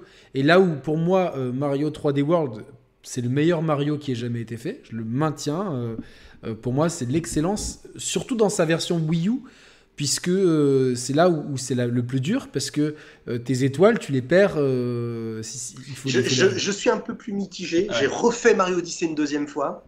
Le dernier monde est absolument fantastique quand tu essaies de faire le 100%. C'est vrai que le dernier monde, alors le 3D World Wii U est, est, génialissime, mais l'Odyssey est vraiment, vraiment, incroyable. Son dernier niveau est vraiment très bien. Mais je trouve que l'ouverture euh, dilue un petit peu le plaisir de jeu, quoi. Alors, je ne sais pas si ça dilue. euh, je crois qu'il y a un côté fourre-tout un peu pénible euh, dans le jeu. Il y a zone plein de la de ville. petites bonnes idées de, de jeu, plein de mécaniques. On verra bien comment tout ça va être arrangé dans les mois qui arrivent. Mais il n'est pas J'ai pas trouvé le challenge. En fait, le challenge, il est beaucoup trop dans le post-game. Oui, Là où si, moi, bien évidemment, mais c'est un peu une maladie des Mario quand même. Non. De façon générale, c'est une maladie des Mario. Pas forcément parce que, parce que même dans 3D World. Souviens-toi, les gens euh, euh, disaient que Mario 3D World durait 5 heures de jeu. euh, Non, mais c'est- Oh, pas gentil, ce que je fais. là, parce que là, on avait affaire à des gens qui, qui, qui avaient joué 10 minutes. Mais dans 3D World, même dans des mondes du début, des fois, avoir du premier coup les trois, les trois étoiles, etc., c'était c'était pas forcément euh, toujours facile, tu vois. C'est le, en fait, la, la méta difficile était. Et là, c'est là tout le génie de Nintendo sur beaucoup de ces jeux. Et merci à Beastie Boys pour son don. Quels sont vos plaisirs coupables à vous trois euh, concernant les jeux vidéo bah, je- J'y réfléchirai, t'inquiète pas. Euh, Euh, je sais pas moi, putain, plaisir coupable. Putain, Vas-y, fais-nous rêver. coupable. euh, je Ça me laisse le pas, temps de chercher. euh, il va nous sortir Far Cry 6 C'est- comme je ça. vais là. te dire un truc horrible. Je vais te dire un truc horrible. Mais non, mais non, ça ne vaut pas pour Far Cry 6. Mais euh, le plaisir, mon plaisir coupable, parfois, c'est euh, c'est de jouer à des jeux que j'ai taillés, tu vois. Je le dis pas. Je continue un peu à y jouer. Non, mais attends, je vais m'expliquer. C'est horrible ce que je dis parce que Oh je vais perdre crédibilité. Mais c'est horrible. En fait, je t'explique. Je, je, je juge le jeu et je le taille dans son ensemble. Ça n'empêche pas qu'on aime tous des jeux qui sont mauvais, ou qu'on a tous aimé des jeux qu'on 4 sur 10, 5 sur 10, parce qu'il y a deux, trois petits éléments qui t'attirent. Et moi, ça m'est déjà arrivé de dire ce jeu, c'est juste pas possible. Et pourtant, après mon test qui est paru, je continuais de temps en temps quand même à me faire une petite partie, tu vois. Non pas parce que le jeu était bien, mais parce qu'il y a deux, trois trucs qui te plaisent dans le jeu et qui, qui te. Voilà, le mail, est-ce que tu sais, ça peut- voilà, c'est. euh, tu t'es maqué avec le jeu pendant un petit moment parce qu'il il y a un truc qui te plaît. Ça peut être. Et, et même un free-to-play, en fait. Il- c'est juste le pla- on a tous nos plaisirs coupables. Le- quand, quand on fait des, des chaînes d'analyse comme toi, Cher Players, comme toi, Nico, comme moi, c'est à un moment donné lever les yeux, y compris sur ses plaisirs coupables, y compris sur ses propres faiblesses et ses propres Bien forces, et d'essayer de- d'avoir une vision globale. Moi, ça ne m'empêche pas. J'ai déjà joué à moult free-to-play. Et jeux service. Et j'ai même parfois kiffé. J'ai joué, j'ai fait Mm. du Warzone, j'ai adoré Warzone quand j'y ai joué, c'est pas le problème. Je, je- simplement, moi, quand je lève les yeux, je me dis, cette industrie du jeu service, elle ne rend pas service aux jeux vidéo dans son ensemble. Ça n'empêche pas que certains sont bien et que tu peux prendre fait. plaisir sur certains. Donc moi, j'ai des plaisirs coupables, je le dis, voilà, pour Beastie. Mais, ils sont, mais ça ne m'empêche pas de lever les yeux et de me dire que c'est des plaisirs coupables. Parce qu'à un moment donné, euh, s'ils n'existaient pas, j'aurais d'autres choses aussi à faire qui seraient très bien. Voilà. Moi, moi j'en ai un qui, vas-y. qui- qui- qui est honteux. Mais vraiment honteux. Je, je- je- j'ai même, je me surprends même à vouloir partager ça, mais Allez, sans nous le question- Watch Dogs. N- Non, non, c'est pire. C'est, j'ai acheté un jeu à l'époque qui s'appelle Blood Rain, juste parce que la nana c'était une vampire et parce qu'elle avait un côté sexy. Et je, je me suis dit putain, t'as acheté cette saleté, le jeu est vraiment pourri en plus. hein. Et je me suis forcé à finir ce truc. Je- Tu sais, c'était une sorte de punition, une, sorte, une certaine forme de sadomasochisme. J'ai acheté le jeu juste pour une jaquette. Et, et je, Ah, quand je me dis, Ah ouais. c'est, c'est- ouais, voilà, non, mais là, c'était vraiment terrible. C'est terrible. Euh, c'est, mon côté un peu fétiche. Hein. Je, je- Bon, je moi, le j'ai- reconnais. est-ce cheveux est-ce rouges. que, que je dois dire le nombre de fois où j'ai acheté Street Fighter 5 Est-ce que c'est un plaisir coupable? Bon, ça, on va, on va dire que c'est à part. Mon plaisir coupable, moi, c'est de faire des parties de domination dans, dans les Call of Duty. Et, et je- quand j'ai 15-20 minutes à perdre, ça me défoule, je prends énormément de plaisir. Je me rends compte que je joue euh, beaucoup avec des euh, Laurent du 69 euh, qui vont me dire euh, ensuite d'aller forniquer avec ma, avec ma mère parce que, parce que je l'ai spawn killé. Mais donc vraiment, vraiment c'est un plaisir coupable que j'ai. Je reconnais que voilà, c'est toujours pareil et, et voilà. Et au fait, je tiens à préciser je maintiens le fait que oui, j'ai supprimé le test de Call of Duty sur la chaîne justement parce que je voulais trouver un moyen de soutenir euh, les gens euh, euh, qui étaient. Non, elle, elle dit au gars du chat d'arrêter. Alors ça va, il y en a un qui me dit euh, ça va, je confirme, l'héroïne est séduisante. Et l'autre il me dit il y a un remaster du 1 et du 2 de Blood Rain. Non, c'est bon les gars, je suis passé à la Non, caisse. mais j'aime bien, moi j'adore les, les Ridicule. plaisirs coupables euh, Mafia 3, Alexandra Lederman. Quoi. ça c'est. Mais et tu sais que longtemps, vous savez que longtemps, pour moi, qui suis un énorme joueur d'Animal Crossing, j'ai considéré que c'était un, un, c'était un guilty pleasure, tu vois. Et mais maintenant, mais maintenant, maintenant que c'est mainstream, tu as, mais, le droit mais de... aujourd'hui que c'est mainstream, Eh ouais, t'as je me dis c'est bon, tu peux assumer mon côté, T'as euh, droit, ouais. tu vois, mon côté un petit peu tranquillou de l'île. Je, je fais mes, mes petites plantations, mes petits machins, euh, mes petites cuisines. euh, J'avoue voilà. que s'il y avait un Nintendogs avec un bulldog anglais, je pense que je passerais ma vie dessus. Quoi. Je- vraiment, je pense que je, je ne jouerais qu'à ça. Quoi. C'est... Mais voilà, donc. euh, En tout cas, voilà, non, c'est. c'est, c'est, c'est, euh, euh, ce qui est intéressant, c'est que dans, dans, dans ce débat, pour revenir à ce qu'on disait, je trouve que, que les jeux couloirs sont en général euh, mieux rythmés. Et là, je, je prends beaucoup de plaisir avec ce Dark Souls 3. C'est vrai que je trouve qu'il a une structure encore bah, Demon Souls, c'était différent parce qu'il y avait, alors je vais employer un mot très à la mode, des biomes.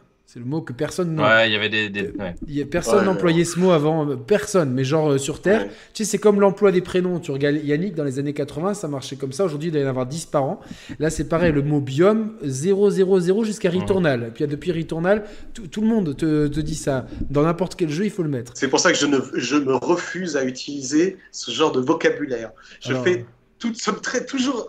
euh, somme toute, très Non, mais des à- mondes, à tout simplement, dis, des me- mondes. Pourquoi des biomes? Des mondes. Non, mais comme il y a eu euh, une période anxiogène, euh, comme il y a eu une période, euh, tu vois, méta, c'est la méta, euh, c'est la tu- méta. tu- des, des trucs. Ouais. bon. Après, voilà, après, vivons avec notre époque, on va Et- et passer tu pour sais, des je vais- je vais- euh, Je vais, je vais re- repartir à un truc parce qu'il y en a pas, il y en a plein qui disent des trucs intéressants sur le chat, notamment sur le fait comment tu crées un game design dans son ensemble, etc. Bon, pour ceux qui connaissent pas From Software, enfin en tout cas les, les, les, ceux qui, les épisodes qui sont sortis après Demon Souls, il y a une composante multijoueur dans les Demon Souls mm, mm. où tu peux euh, envahir le monde de quelqu'un ou envahir le monde de quelqu'un pour le protéger d'un envahisseur. Et ils ont implémenté dans les, dans les, à partir de Dark Souls 1, il me semble, si mes souvenirs sont bons, mais en tout cas dans Dark Souls 3, ça y est. Dans Dark Souls 2 aussi, c'était très présent. Ils ont implémenté des factions que tu peux rejoindre et qui sont en fait où tu as en fait une, fonction dans le monde. Et notamment, il y a certains niveaux dans ces Dark Souls, qui sont protégés par des joueurs. Il y a par exemple, alors c'est dans lequel euh, le, chat saura me dire. Il y a un moment donné, tu arrives dans un clocher, une espèce d'église, et tu es obligé de passer par les toits d'un clocher. Et cette, euh, ce niveau-là est exclusivement défendu, ou presque, par des joueurs qui ont fait serment à la faction qui défend ce truc. Personne ne doit passer ici.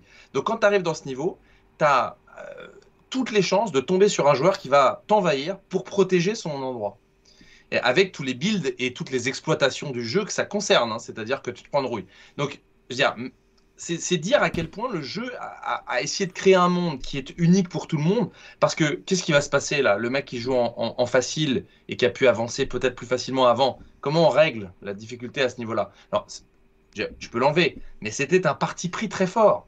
Si on veut commencer à ce que tous les souls soient un peu accessibles à tout le monde, il faut enlever ça aussi du coup. Parce que ça, c'est pas possible. Non, bien Tu vas sûr. avoir des mecs qui vont te défoncer, tu vas devoir aller rechercher tes armes dans un endroit où il y a un autre Dark va Souls se trouver 2. là. C'est dans, le 2. ouais. Dark Souls 2, voilà. Il y avait le serment des rats. Moi, j'étais sur le serment des rats. le où tu serment des protégeais des cloches catacombes.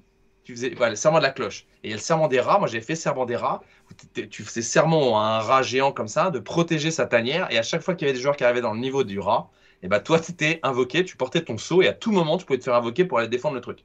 Ça, c'est un parti pris qui n'est pas accessible en termes de difficulté. Ah, bien sûr. Il y a un moment donné, ça, ça disparaît si tu veux donner l'accessibilité en termes de difficulté à tout le monde. C'est une, phase du jeu qu'il faut que tu enlèves. Gags, j'ai l'art est dénaturé là-dessus. j'ai- une question pour toi qui, qui est game designer. Est-ce que la- difficulté, est-ce qu'elle est envisagée comme. euh, elle- elle est intrinsèquement liée au game design, euh, la difficulté d'un jeu, on est d'accord? Hmm, pas forcément. Ça dépend, ça dépend de la place que tu lui accordes. Par exemple, moi, je, je parle de tout ça. Je suis en train de développer un jeu Weird West qui sort en janvier. Oui, on va Il y bien a couvrir des niveaux de difficulté dans le jeu. Il y a d'accord. Et je vais même te donner une, petite anecdote de développement. Euh, moi, j'ai poussé pour qu'il y, ait- qu'il y ait un mode difficile. Mhm. Et à la base, il devait avoir le mode normal et le mode difficile. Et j'ai poussé pour qu'il y ait un mode aventure, facile. Parce que dans Weird West, la profondeur et la richesse de l'expérience du joueur ne va pas être de recommencer 50 fois une mission. La richesse du joueur, ça va être d'expérimenter des choses et de vivre un voyage qui est différent de l'autre, puisqu'il n'aura pas eu les mêmes choses au même moment, qu'il y a un peu de procédural qui rentre en jeu, etc. Et que du coup, il y aura des choix à faire, que tu vas pouvoir expérimenter. Mais le but n'est pas de te faire recommencer 50 fois une mission.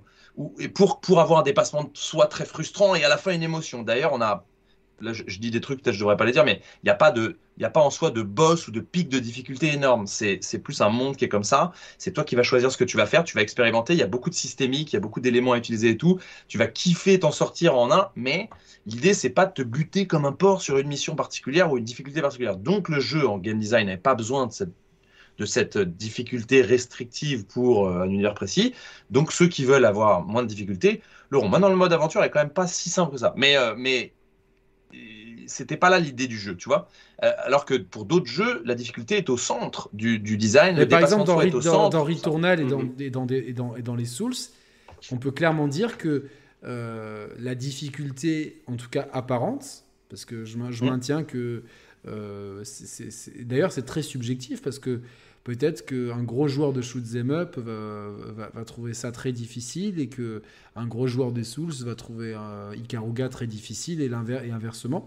Mais il est euh, évident, Yannick, que pour Dark Souls, euh, le mot difficulté dans l'équipe créative est, utilisé dans, au tout début euh, de, de, de, l'émulsion créative. Mais je pense pas qu'il voit ça comme de la difficulté. Je pense pas. Je pense mmh. qu'il voit plus ça comme du challenge en fait et challenger le joueur intellectuellement d'abord parce que c'est vraiment euh, là où tous les autres jeux c'est très simple. Tu vois ça répond à un archétype comme on disait de cinéma. Un héros tu as un pistolet tu vas avoir euh, ça, ça, va être facile à comprendre. Là là tout. De, tu ne sais pas où tu es, dans quel monde tu es, tu ne sais pas qui tu es, tu ne sais pas où tu vas, tu ne sais pas, euh, tu connais pas les enjeux. Ce débat sur la difficulté, le mot difficulté, tu as raison, c'est peut-être pas le, c'est pas le bon, mais c'est pour ça qu'il n'y avait pas le, ce débat-là sur la difficulté de ces jeux-là quand ils sont sortis en 2009, par exemple, ton premier.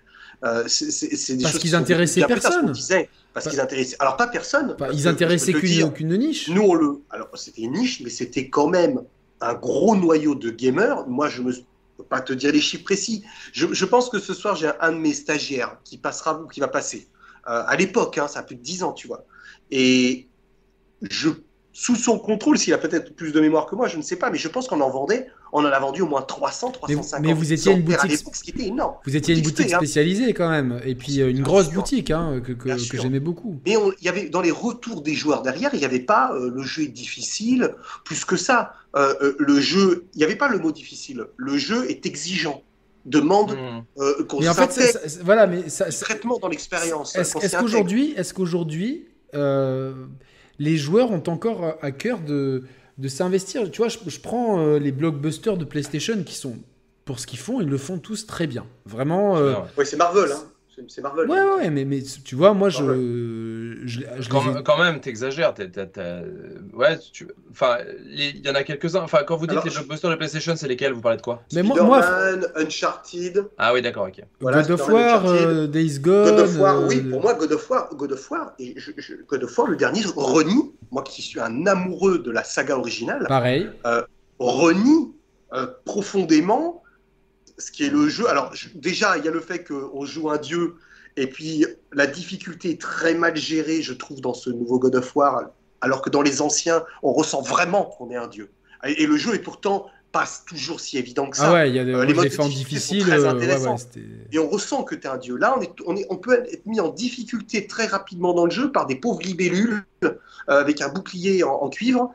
je, bon, non, non, mais tout ça pour dire que, que dans, ces, jeux-là, tu, les prends tous en main.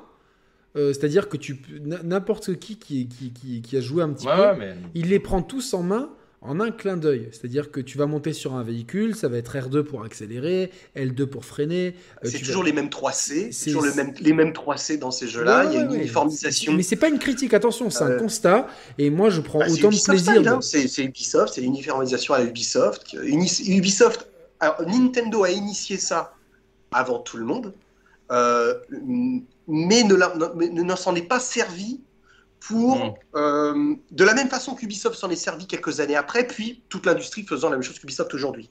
Euh, comme je te disais, le, client joueur qui joue à Far Cry, Ubisoft souhaiterait qu'il puisse jouer à Splinter Cell, à Assassin's Creed, à Prince of Persia, qui n'y ait pas trop de delta entre toutes leurs franchises, pour avoir un pool, ce qu'on disait tout à l'heure sur Netflix. Ouais, c'est euh, pareil pour les, les Sony. Sony fait la même chose, et je dis ça des mots d'Alan Baker, l'ancien vice-président de Japan Studio, qui me disait ça en, novembre 2019 quand j'étais à Tokyo, qui me disait ça, c'est un c'est pas caché, c'est un désir d'uniformiser parce qu'on a besoin de retenir. Et les mécaniques, euh, là, Gags en parlera sûrement mieux que moi en tant que game designer, mais les mécaniques que les joueurs apprennent, euh, il y a deux choses. Il y a celles qui sont dans le jeu. Euh, on aime bien les règles logiques, hein, les règles illogiques, c'est-à-dire cet arbre, tu peux monter, mais cet arbre, tu n'as pas le droit, ça c'est rédhibitoire, ça c'est un truc mortel. mais maintenant. Pourtant, il y en a beaucoup qui le font. Hein. Bien sûr, il y en a beaucoup qui le font, c'est clair. Et ils s'en foutent. Mais, mais je, tiens ça, moi, de game designer. Qui, qui Ou alors, tu, ça, tu, comme dans Horizon Forbidden West, tu mets des, des, de la peinture orange là où tu peux monter. Ouais, c'est horrible. Mais aujourd'hui, en fait, Sony, par exemple, pour prendre le cas, c'est vrai que c'est horrible. Euh, Sony souhaite euh, uniformiser en fait ces, ces, jeux euh, de la sorte. C'est-à-dire que ben, la façon dont tu joues à Death Gone ressemble à celle un petit peu dont tu joues à, un tel. Mais c'est pour, c'est pour que c'est pour amortir. Ça, ça oui, mais, mais après, tu peux, après, tu peux, après, tu peux te servir de cette, de cette conscience commune ou cette connaissance commune pour apporter bah, ce qui, ce qui, ce qui m'importe, moi, c'est que tu apportes autre chose à côté. Alors, je ne serais pas si méchant que ça avec les blockbusters de Sony parce que les blockbusters de Sony. qui a été méchant, je, les ai, je les ai. Non, je sais, je sais, ouais, ouais. Non, mais ils sont tenus, ils sont tenus par un cahier des charges dont on a parlé dans cette émission, à savoir qu'ils ne peuvent pas faire n'importe quoi. Et je trouve qu'ils s'en sortent quand même plutôt bien. Euh, bon, moi, je sais qu'on me réclame sur ma, ma, ma, chaîne le test de The Last of Us 2. Il faut quand même dire que The Last of Us 2, il il est, quand même, il a pris beau risque scénaristiquement, euh, en termes de ce qu'il veut dire, etc. et pour ce genre de ah, jeu, moi, je ne serais pas forcément d'accord avec toi sur ce. Je trouve que Last of Us, justement, euh, se donne un petit peu une apparence qu'il n'a pas vraiment. J'ai entendu, c'est un, jeu euh, d'auteur dans un corps de triple A.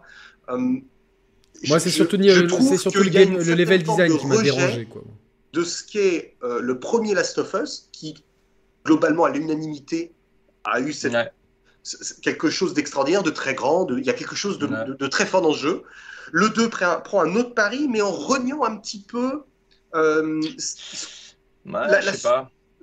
C'est un long débat. Hein, mais moi, ça m'a fait chier. Euh, bah, moi, ça m'a fait chier. Mais moi, ça m'a fait chier. Mais il y a des prises de risque dans le jeu qu'on peut aimer ou qu'on peut ne pas aimer, qui ne sont pas communs à ce type de jeu dans cette industrie tu n'auras pas, parce que tu les as aimés ou pas, tu n'auras pas un jeu Ubisoft avec un scénario comme ça. Ça, n'est pas possible. Moi, moi, je trouve. non, mais Ubisoft, on n'aura plus rien.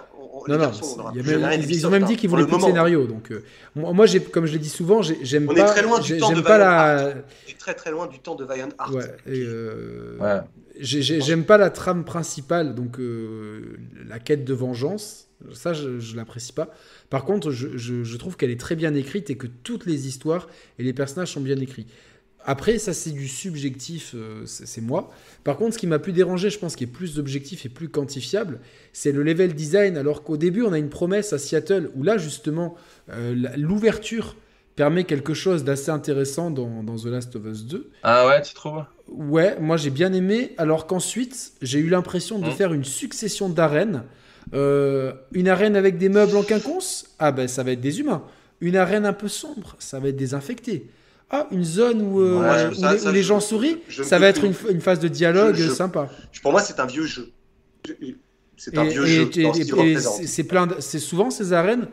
Tu, tu, tu, regardes, elles ont cette forme où tu peux passer à droite, à gauche ou au milieu, et souvent tu peux même, tu peux même faire le syndrome campagne Call of Duty euh, essayer de rusher au, point, de, au point de, lancement de ciné au script. Et, oui, ça, il y a euh, des soucis. Après, euh, bon, il y, a des. Tout, moi, après, les animations y a des prises de risque dans le jeu, en termes de game design, il y a des prises de risque dans, le, dans, le, dans la connaissance commune qui, qui ne sont pas forcément énormes mais qui sont à noter. Par exemple, l'intelligence artificielle, elle est très bien dans The Last of Us 2. Tu vois. Alors moi, je, je, j'ai les humains, souvent, ils avaient là, en tout cas en mode normal, hein, donc le mode standard, ils avaient un peu ce syndrome, tu vois, de si t'étais planqué un petit peu. soutient qu'il faut jouer plutôt en mode difficile. Ah ouais, moi j'ai joué le mode le plus dur, moi. Ah, joué, eh ben, avant, avant le, là, le mode extrême et tout, et j'en ai chié, et même dans l'infiltration. Enfin, je veux dire, c'est ouais, mais c'est pas normal, moi je trouve. Qui propose de te cacher dans des hautes herbes, mais attention, si les mecs arrivent très proches de toi, ils te verront quand même. Sans deck. Ça, c'est une nouveauté. Euh, ah, je, veux dire, je veux dire, c'est tu bouges dans les herbes devant un mec, il voit les herbes bouger et il va venir voir. Sans deck. Merci, tu vois. Genre, bon, mais en tout cas, il y a. en mode normal, il y a. Il, ne peut pas prendre autant de risques qu'un jeu indépendant, mais pour un jeu de ce calibre et avec ce budget, il, il a fait des choix qui sont à noter par rapport au nombre de jeux à même budget qui euh, sont beaucoup plus lisses et qui prennent Non, aucun non, risque là, dans je, rien. je- tu je vois. suis entièrement Ouais, d'accord. Et, et même si Mmh, globalement le jeu, euh, en fait, je pense que c'est vraiment très personnel. Le jeu n'allait pas là où j'avais envie qu'il m'emmène. Bah, bien sûr, Voilà. bien donc, sûr. Et il y a euh, plein de gens dans ce cas-là. hein. Mais par contre, c'est vrai que je, détester, je- euh, je lui reconnais une qualité de réalisation, une qualité d'écriture, une qualité des animations, même une qualité de, de ressenti des gunfights où je me suis dit putain, c'est Putain, c'est super bien fait. Il y a- il y a Et vraiment, même au corps à corps, je veux ouais, dire. ouais, Tu vois, la- viscéralité par exemple, est- corps à corps, la viscéralité, il y a deux touches pour le corps à corps. Mmh. Et moi, je crois que j'ai jamais pris autant de plaisir au corps à corps sur, sur un, un troisième personne que dans celui-là. Alors qu'il y a plein d'autres jeux où tu te proposes des attaques lourdes, des attaques machin, des attaques chargées, des parades et tout ça. Ouais. Mais franchement, les Mais corps à corps de, de The Last of Us 2 en extrême, c'est un stress permanent. Il y a deux Moi, je, je vous, contre, je vous contredirai absolument pas sur ces points-là parce que je les partage. Euh, c'est simplement, effectivement, c'est l'histoire. J'ai trouvé qu'il manquait. Bah ouais, l'histoire, c'est le mec a de- eu un parti pris. et- C'est ça, de crédibilité par rapport à l'univers posé. Euh, y a, pour moi, il y a l'essentialité de je sais pas, on oublie le. Ellie, elle est. Elle, elle, elle, elle représente une certaine forme d'espoir incroyable pour cette humanité. C'est ce que tu découvres dans le 1. C'est toute la quête du 1. C'est-à-dire que elle est, elle est Bah, c'est une quête noble en Et- fait, je trouve, dans le 1 et Oui, le 2, c'est une dans le quête qui, est- 2, qui est pas. ce truc-là, il n'y a pas de continuité. Il y a. Bon, après, voilà, c'est très personnel. En fait, fois, en fait, moi, ce que euh, c'est très personnel. Moi, je trouve que c'est, moi, j'ai, moi, j'ai, j'ai quand même vachement, j'ai quand même beaucoup aimé parce que je trouve que euh, le jeu, enfin, en tout cas, c'est son choix au mec euh, de tenter de. En fait, pour moi, c'est le point de vue. Tu vois, il, en fait, il, il casse ce qu'il avait créé dans le 1 sans, sans rien spoiler, parce qu'il y a peut-être des gens qui n'ont pas joué, bien sûr. Mais en, en gros, ce qu'il te dit, c'est que tout ce que tu aimes et tout ce, tout ce à quoi tu crois ne dépend que du point de vue dans lequel tu l'abordes. Et que, en fait, euh, et ça, moi, j'ai trouvé que, au-delà de toutes les maladresses, c'est le, je crois, le seul jeu de toute la planète entière à te faire ressentir ça, pour peu que tu accroches à ce qu'on te propose. Si tu n'accroches pas à ce qu'on te propose, ça va te faire Bah, chier. moi, et moi, j'ai été pris dedans et je me, suis, je me suis mis à aimer ce que je détestais auparavant. Je me suis mis à même ne plus aimer ce que j'aimais avant. Je me suis dit, putain, c'est quand même balèze. Et effectivement, il a essayé, maladroitement certes, à, à des moments avec les deux parties du jeu, etc., de te dire qu'en fait, ton point de vue influence ce que tu aimes et ce que tu crois être la vérité. Mais en fait, ça se trouve, c'est pas vraiment ça pour d'autres. Et ça, je trouvais que c'était un, un risque, quoi. Je veux dire, c'est un vrai risque. Après, on aime, on n'aime pas, ça a cassé ce Moi, que j'ai t'aimais juste- avant, j'ai juste- trouvé que- mais j'aimais ce risque-là. que ces histoires euh, de, de vendetta personnelle, euh, euh, Oui. pour moi, il y avait une espèce de dissonance narrative par rapport au contexte. C'est-à-dire que dans, dans le- dans l'urgence dans laquelle tu te trouves, je crois que tu n'as pas de temps à perdre à, à- à- à risquer ta vie en faisant des, des centaines de kilomètres pour aller euh, te venger. alors Ouais, que- mais je sais pas, parce que dans la situation où ils sont, c'est-à-dire une espèce de, de monde un peu comme ça, où, euh, où tu, euh, en plus, elle, elle a une pression. je- c'est peut-être. Moi, j'ai cru. Enfin, ça m'a un peu gonflé. Moi, j'y ai aussi, pas ça, cru, moi, Mais, j'ai mais pas si cru. tu veux, la nana, regarde, si tu prends le syndrome de la nana qui veut. Qui, qui se sent responsable de quelque chose, parce qu'en fait, c'est ça qu'il essaie de décrire. En ne s'étant Ouais. pas sacrifiée, elle se sent clairement responsable Moi, je parle de plutôt de, de de l'autre personne. De oui, l'autre à personne. l'autre personne, oui. Mais ce que, ce que je veux dire, c'est qu'en tout cas, cette quête-là m'a gonflé, mais en même temps, je trouve que c'est assez. euh, elle a une volonté pas suicidaire, mais il y a un moment donné où elle, elle, elle, elle n'a plus sa raison. Enfin, elle, cherche une espèce de quête dans sa vie. elle, oui. Ça serait intéressant quand même. Elle, oui, parce Elle, que- oui. parce qu'elle a l'immunité. Donc, à la limite, Ouais. tu, tu peux traverser ce monde en t'en foutant un peu plus. Par Mais contre, c'est même pas ça, c'est que sa vie est ruinée en fait. Elle, elle, elle, elle, elle, je pense qu'elle a développé le syndrome, je sais plus comment on appelle ça, il y a un syndrome très clair, qui est qu'elle aurait dû être sacrifiée pour sauver le monde. Donc elle a une espèce de culpabilité sur elle qui la pousse à, faire des trucs déraisonnables et à s'en foutre, etc. oui, mais ça marche pour un personnage, mais pas pour deux, je trouve. Ah bah après effectivement, mais Ça marche pas pour euh, le deuxième, je Mais en tout cas, tu vois, il y a ces risques-là de scénaristique, tu les vois pas Bah, tous les jours le fait- le fait- aussi le fait- maladroitement soit-il. Le fait qu'on en débatte prouve qu'il y, a- qu'il y a quelque chose. Prouve qu'il y a quelque chose. Ça, c'est Ah, bien. sûr. Mais euh, moi, je, je me pose toujours cette question en me disant s'il n'y avait pas cette énorme pression de la part de Sony d'être le, jeu- le studio phare, le jeu le plus attendu, machin truc, est-ce que le jeu aurait pu être différent dans ses choix de game design tu vois? Est-ce que en fait la pression immense qu'avait Last of Us 2 sur les épaules ne lui a pas peut-être, euh, euh, par exemple, moi je, je trouve vraiment le level design souvent très convenu. Comme je l'ai dit, c'est pour moi souvent une succession d'arènes. C'était pour moi des arènes de- de- que qu'on traverse. Parce que, parce que le propos, Yannick, à mon avis, le, le propos, c'est euh, c'est de raconter une histoire. Euh, Sony Ouais. ne se cache pas euh, d'avoir un désir Ouais, profond ouais. de raconter des histoires, de s'approcher du C'était pas cinéma. bien mieux dans le 1, hein. C'était pas bien mieux dans C'était le Non, pas non, bien mais- mieux dans le 1. Évidemment, mais sauf C'était que le mieux 1, le, peut-être 1 même c'est un jeu de le premier. 2013. Et, et que l'autre Ouais, est sorti en mais, 2020 euh, et en 7 ans, je Et trouve que. d'ailleurs, Tu regardes, tu regardes 3, Kena, il y a 3 plein de gens qui disent Moi, j'ai- découvert Kena là en live. Alors, j'ai fait que les, les deux premières heures, euh, j'ai fait hier soir. On a découvert ça en live. Euh, j'ai très clairement dit à tous mes viewers J'ai dit, attendez, les mecs, euh, je veux bien que vous trouvez ça bien, le jeu, chacun. Enfin, Si tu lui enlèves la DA, une il n'y a pas succession d'arènes. Je veux dire, c'est Ouais. pour l'instant, c'est risible. Si tu enlèves Euh, la DA, il n'y a pas grand chose. Mais, mais, mais ce que je veux te dire, c'est que ça me dérange pas. Je veux dire, on n'est pas tous obligés de faire un level design super ingénieux tant qu'il y a d'autres Mais jeux. moi, j'attendais quand même un autre espèce de chose. film d'animation avec des pics Mm. un peu challenging comme ça, euh, des Personnellement, trucs très mignons, un truc voilà, c'est c'est- ça correspond. Moi, ça m'a pas correspondu parce que Ouais. j'ai je trouvais que c'était trop bas, trop classique dans ce level design. C'est ultra classique, on dirait un jeu de PS3 vraiment dans le level design, mais mais mais mais pourquoi pas en après, fait, ils sont pourquoi pas 14 à l'avoir fait. Je pense que Voilà, ils ont été pas, victimes. Enfin, moi, personnellement, je les ai contactés et c'est le, studio qui m'a répondu en me disant on s'excuse. Ils m'ont une texto, ils m'ont dit on a été dépassé par l'engouement autour du jeu. Ça nous a mis une énorme pression pour bien finir le jeu et on s'est pas trop occupé de, de, de ces 14, histoires c'est pas de. beaucoup. hein. C'est vrai. de- vraiment pas beaucoup. Donc moi, ils ont été très, très, gentils de me répondre en, en- en deux jours, etc. Mais en fait, si tu veux, d'un jeu comme The Last of Us 2, j'attendais à ce que il repousse un peu peut-être les limites de, de l'industrie. Ouais. Et je trouve qu'il a le même syndrome que Red Dead Redemption 2 en fait. Sauf que lui, on peut le, le faire dans des modes de difficulté plus élevés. Mais moi, c'est pas tant la difficulté qui m'a embêté, plus que vraiment l'a- l'agencement de ces arènes. qu'on- voilà, comme, Ouais. comme qui est dit dans le chat, qu'on peut traverser limite en, en sprintant. Alors, sûrement pas dans les modes de difficulté Ça, ça c'est un vrai problème. Effectivement. Mais, euh, Ouais, dans les modes de difficulté, c'est plus dur, mais tu peux quand même, si tu n'arrives vraiment pas à trouver un passage. Moi, pour moi, un jeu doit être Ça, joué en mode normal. C'est-à-dire que, le- que le jeu doit être en mode normal. euh, Ouais, doit, ouais. doit pas avoir ses carences. Moi, j'ai vu même des fois des ennemis qui couraient un peu dans tous les sens, d'autres qui arrivaient à la queue leu tu en tuais un, un deuxième Tu les voyais arriver en fait comme s'ils étaient euh, comme les wagons d'un train, tu vois, Bien comme sûr, ça. bien sûr. Donc, et je, et je me suis dit, ça, il y a plein de trucs comme ça où je me suis dit, évidemment que si ce, ce jeu-là, si c'était pas Naughty Dog et si c'était pas le jeu phare de la PS4 euh, qui sort en fin de vie, qui doit être le climax de la PS4, Mm. qui personnellement sur toute la génération m'a régalé avec ses exclus parce qu'elles sont, il y a eu plein de nouvelles IP, plein de trucs. Certes, on voit quand même une standardisation, mais moi, j'ai globalement, euh, j'ai adoré Days Gone, j'ai adoré Death Stranding, j'ai j'ai beaucoup aimé Ghost of Tsushima. Death Stranding, c'est pas de la standardisation. Oui, oui, non, non, mais évidemment, mais je parle des exclus Sony. Oui, oui, c'est euh, clair. ouais. Mais moi, j'adore. Ah, en j'ai bon, adoré, j'ai adoré pour la prise de risque. J'ai Ah oui. adoré pour la prise de Ah oui. risque totale du gameplay. Évidemment. J'ai adoré ce que Kojima, il, a, il est allé au bout de ses idées, qu'on aime ou qu'on n'aime pas. Moi, je, je, je dis bravo. C'est en train de lui coûter cher, hein, malheureusement.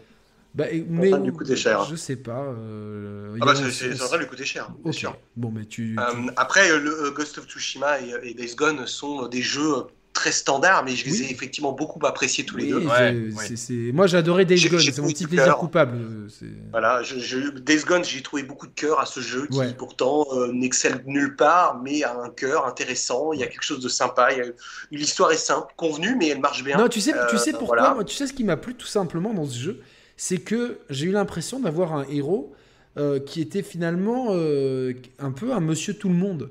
Même si c'est un biker cool, il a une femme.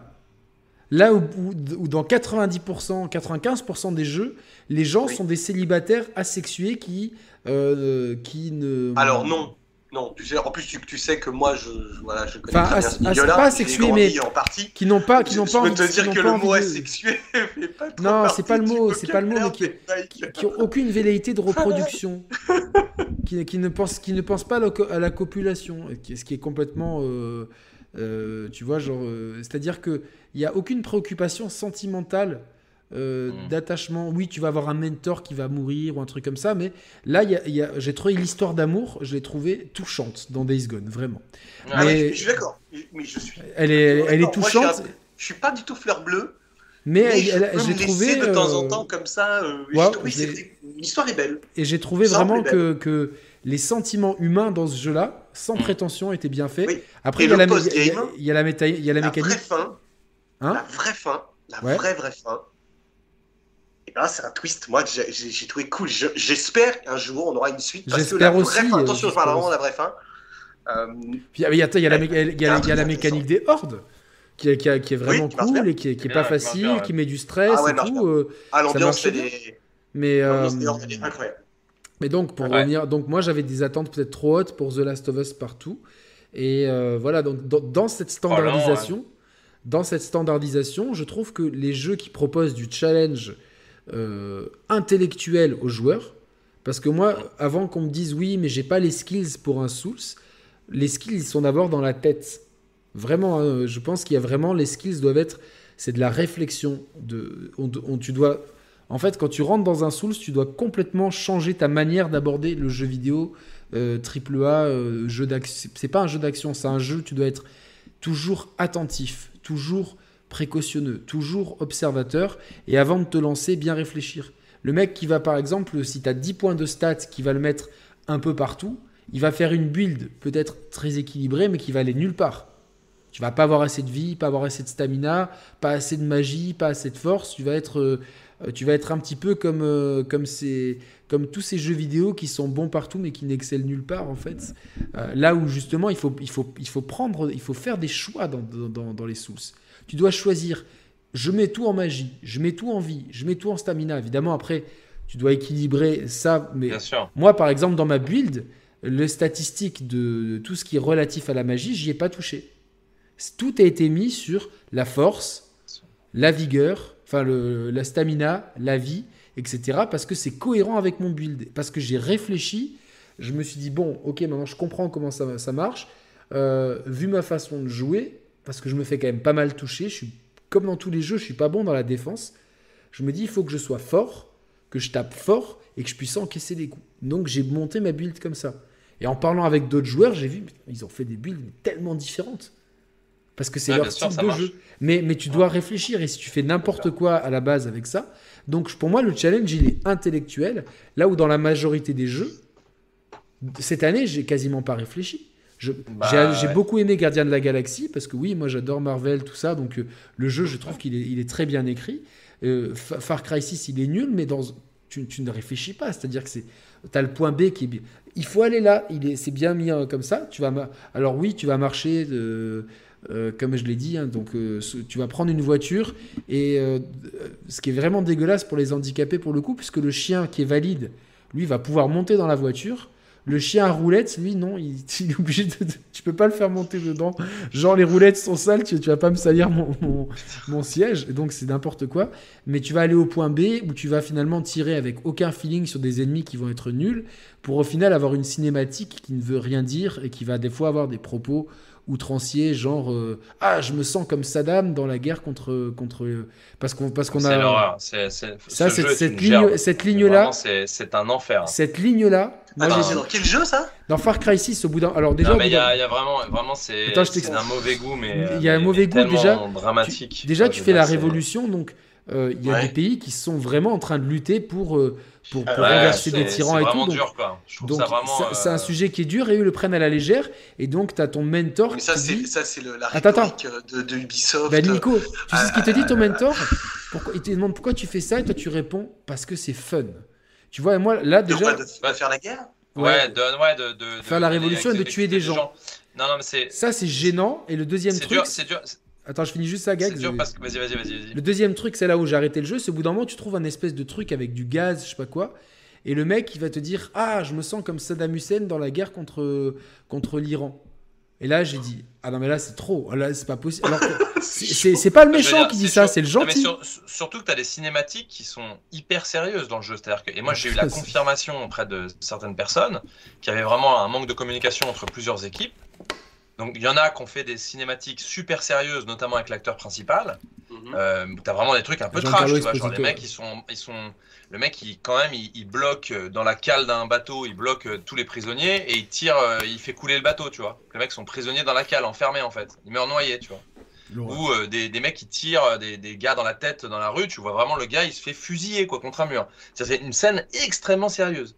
Et là d'un coup t'arrives dans ton jeu et ton mec il fait moi je viens là que pour le fun. D'ailleurs je vais mettre mon mon masque Fortnite et le mec il fait Eh, t'inquiète Oh, pas avec mes nouvelles armes trop cool. Et puis là t'as de nouveau une cinématique où le gars il est en train de de, de torturer un gars dans une cellule. Tu fais, mais attendez, je joue à quel jeu C'est ça, c'est. C'est un fourre-tout en fait. T'as des mecs qui ont- Et, Et puis la cinématique d'après, tu vois, t'as un mec qui siffle et t'as fait, t'as- euh, et t'as- t'as- t'as un crocodile domestique qui t'obéit. On- on- on- je- ça fait quoi la vidéo que j'ai fait Ouais, sur et là t'as un crevette et qui bouffe un, les qui jeux, bouffe euh, un mec et qui bouffe un mec dans la cinématique Ouais, ouais. et, et qui fait t'as vu comment il est bon? L'autre est en train de se faire bouffer vivant tu vois tu sais genre à un moment donné putain C'est horrible. franchement c'est c'est juste plus intelligent moi les gars je vais Le devoir y aller que hein, je vais devoir y aller dans, dans pas longtemps parce que je vais euh, je vais je vais m'y remettre Le, Ouais. le pire, c'est la euh, moyenne d'âge de ceux de, qui jouent à ce genre de jeu.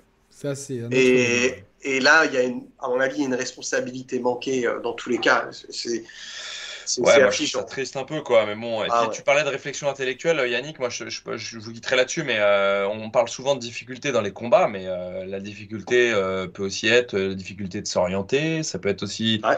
euh, devoir réfléchir à une énigme. Ça peut être tout Bien ça. sûr. Tout ça, ça a drastiquement baissé quand même ces dernières années. Bah, on va tu pas vois, se dans mentir. un, dans un jeu comme Call of Duty, qui est un jeu euh, un- qui Mm. était sur le Game Pass et tout, il Ouais. y a une énigme.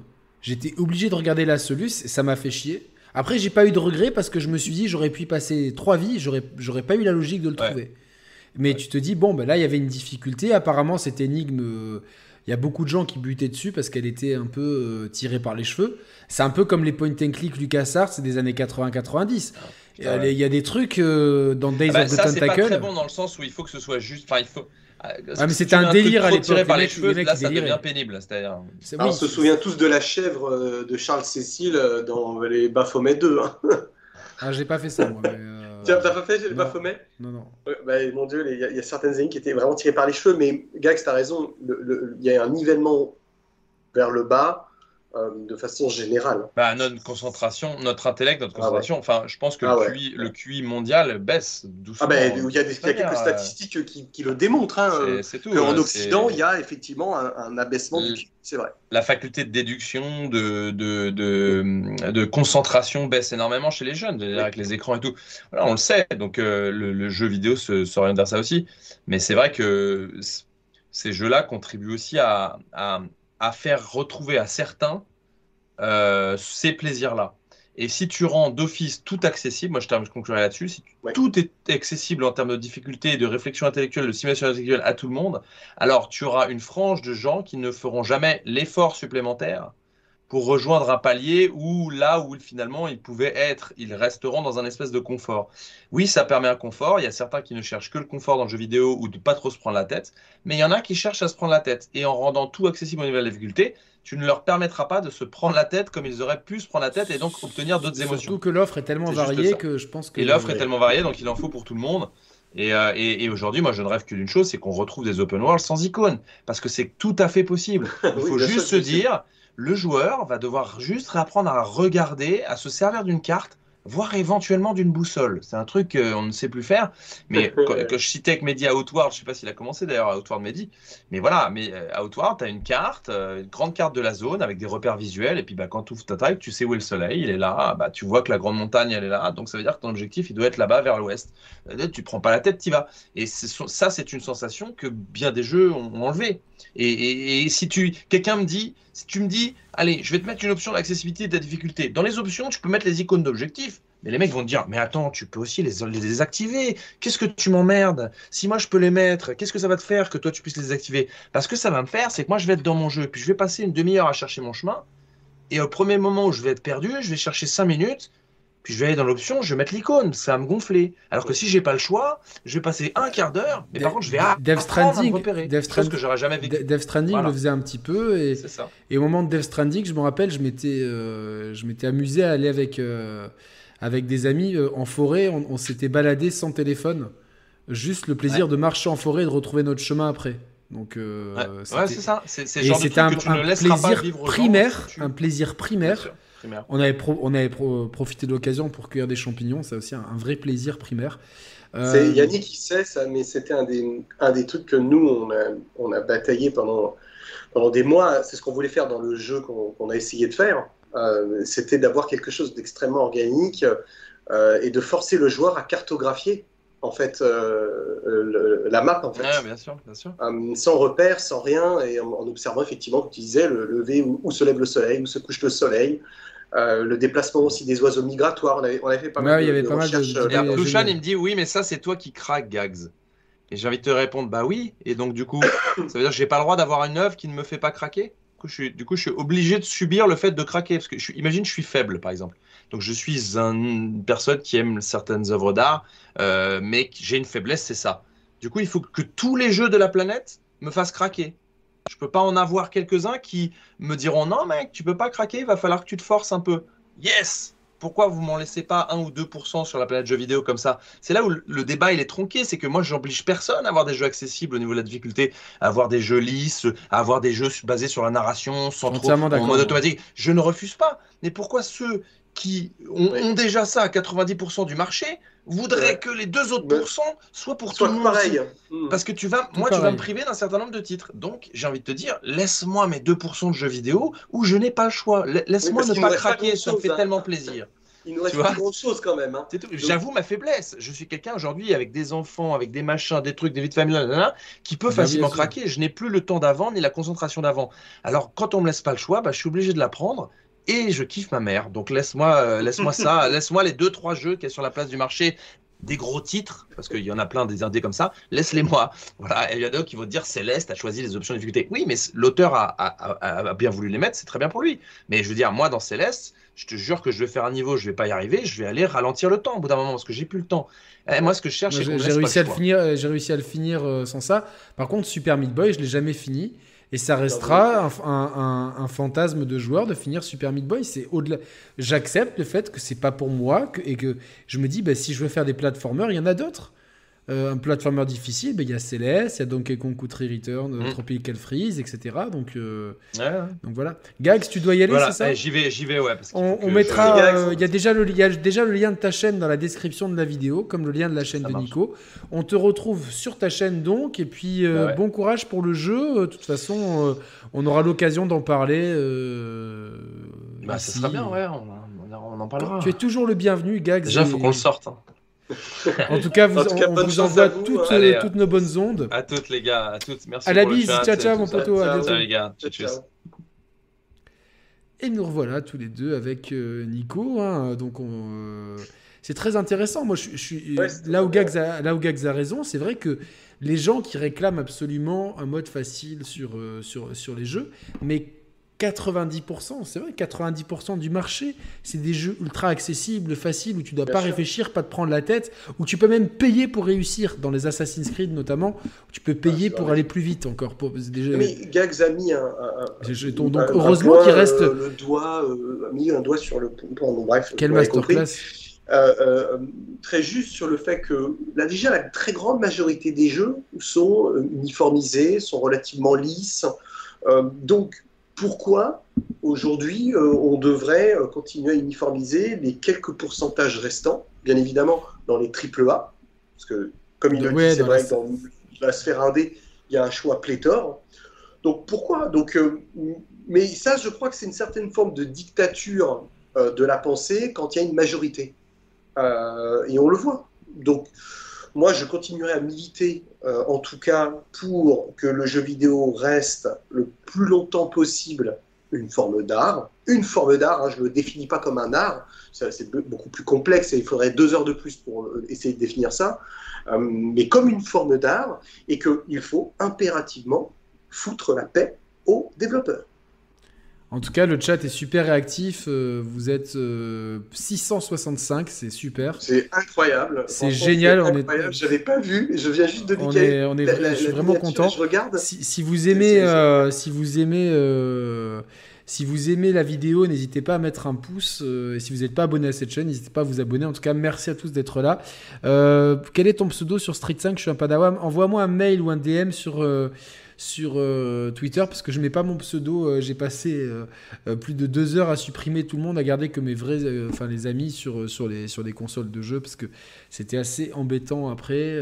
donc voilà. oui, mais c'est vrai. On a finalement là si je te demande de me citer hors From Software 5 jeux vraiment difficiles sortis récemment. tu vois, c'est difficile, même difficile d'en trouver en fait.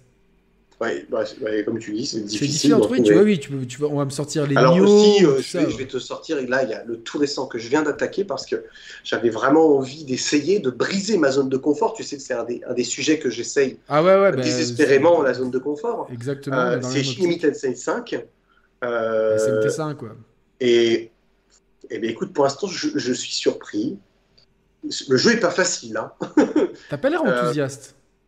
Ah si, si. Je, Ah, je en fait, je, je suis plutôt euh, euh, surpris euh, de l'élégance du jeu, de sa classe, Après, c'est une, série qui est pas très connue. Non. non, j'ai dit série, pas série.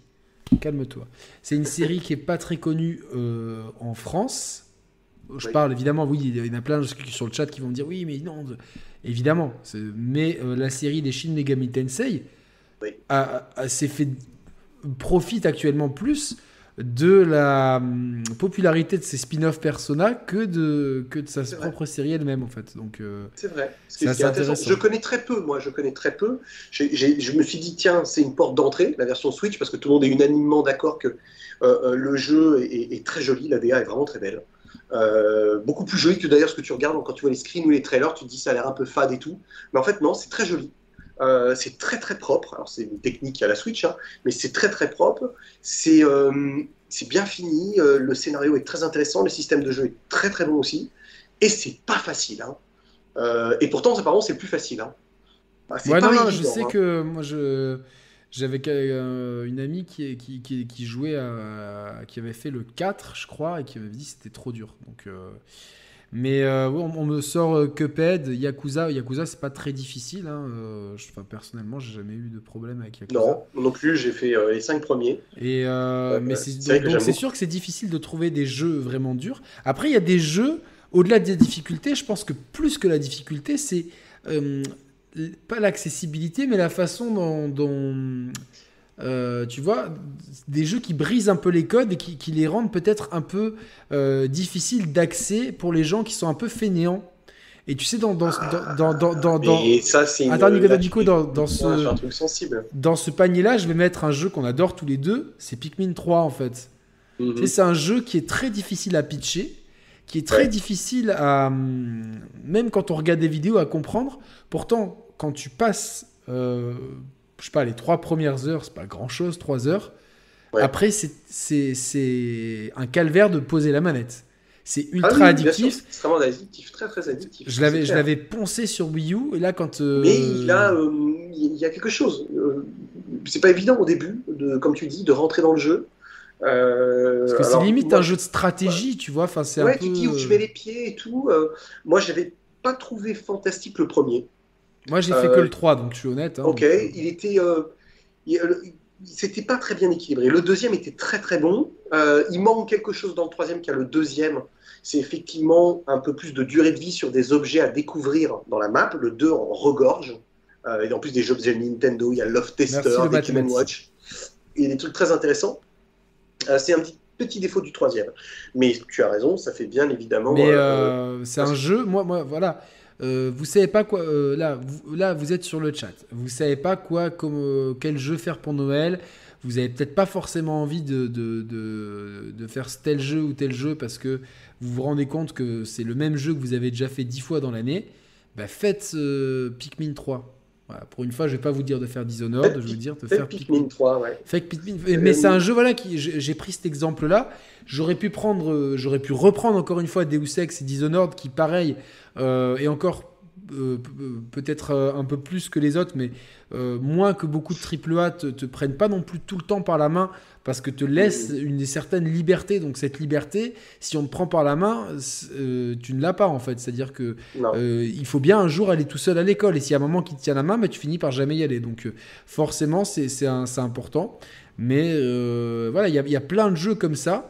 Et euh, vraiment pour ceux qui sont euh, curieux des propos que j'ai tenus ce soir sur les Souls, comme je vous l'ai dit, moi j'avais Bloodborne, j'avais pas aimé parce que je n'aime pas l'ambiance de Bloodborne. Mais peut-être que maintenant, ayant passé par les Souls, c'est un peu différent.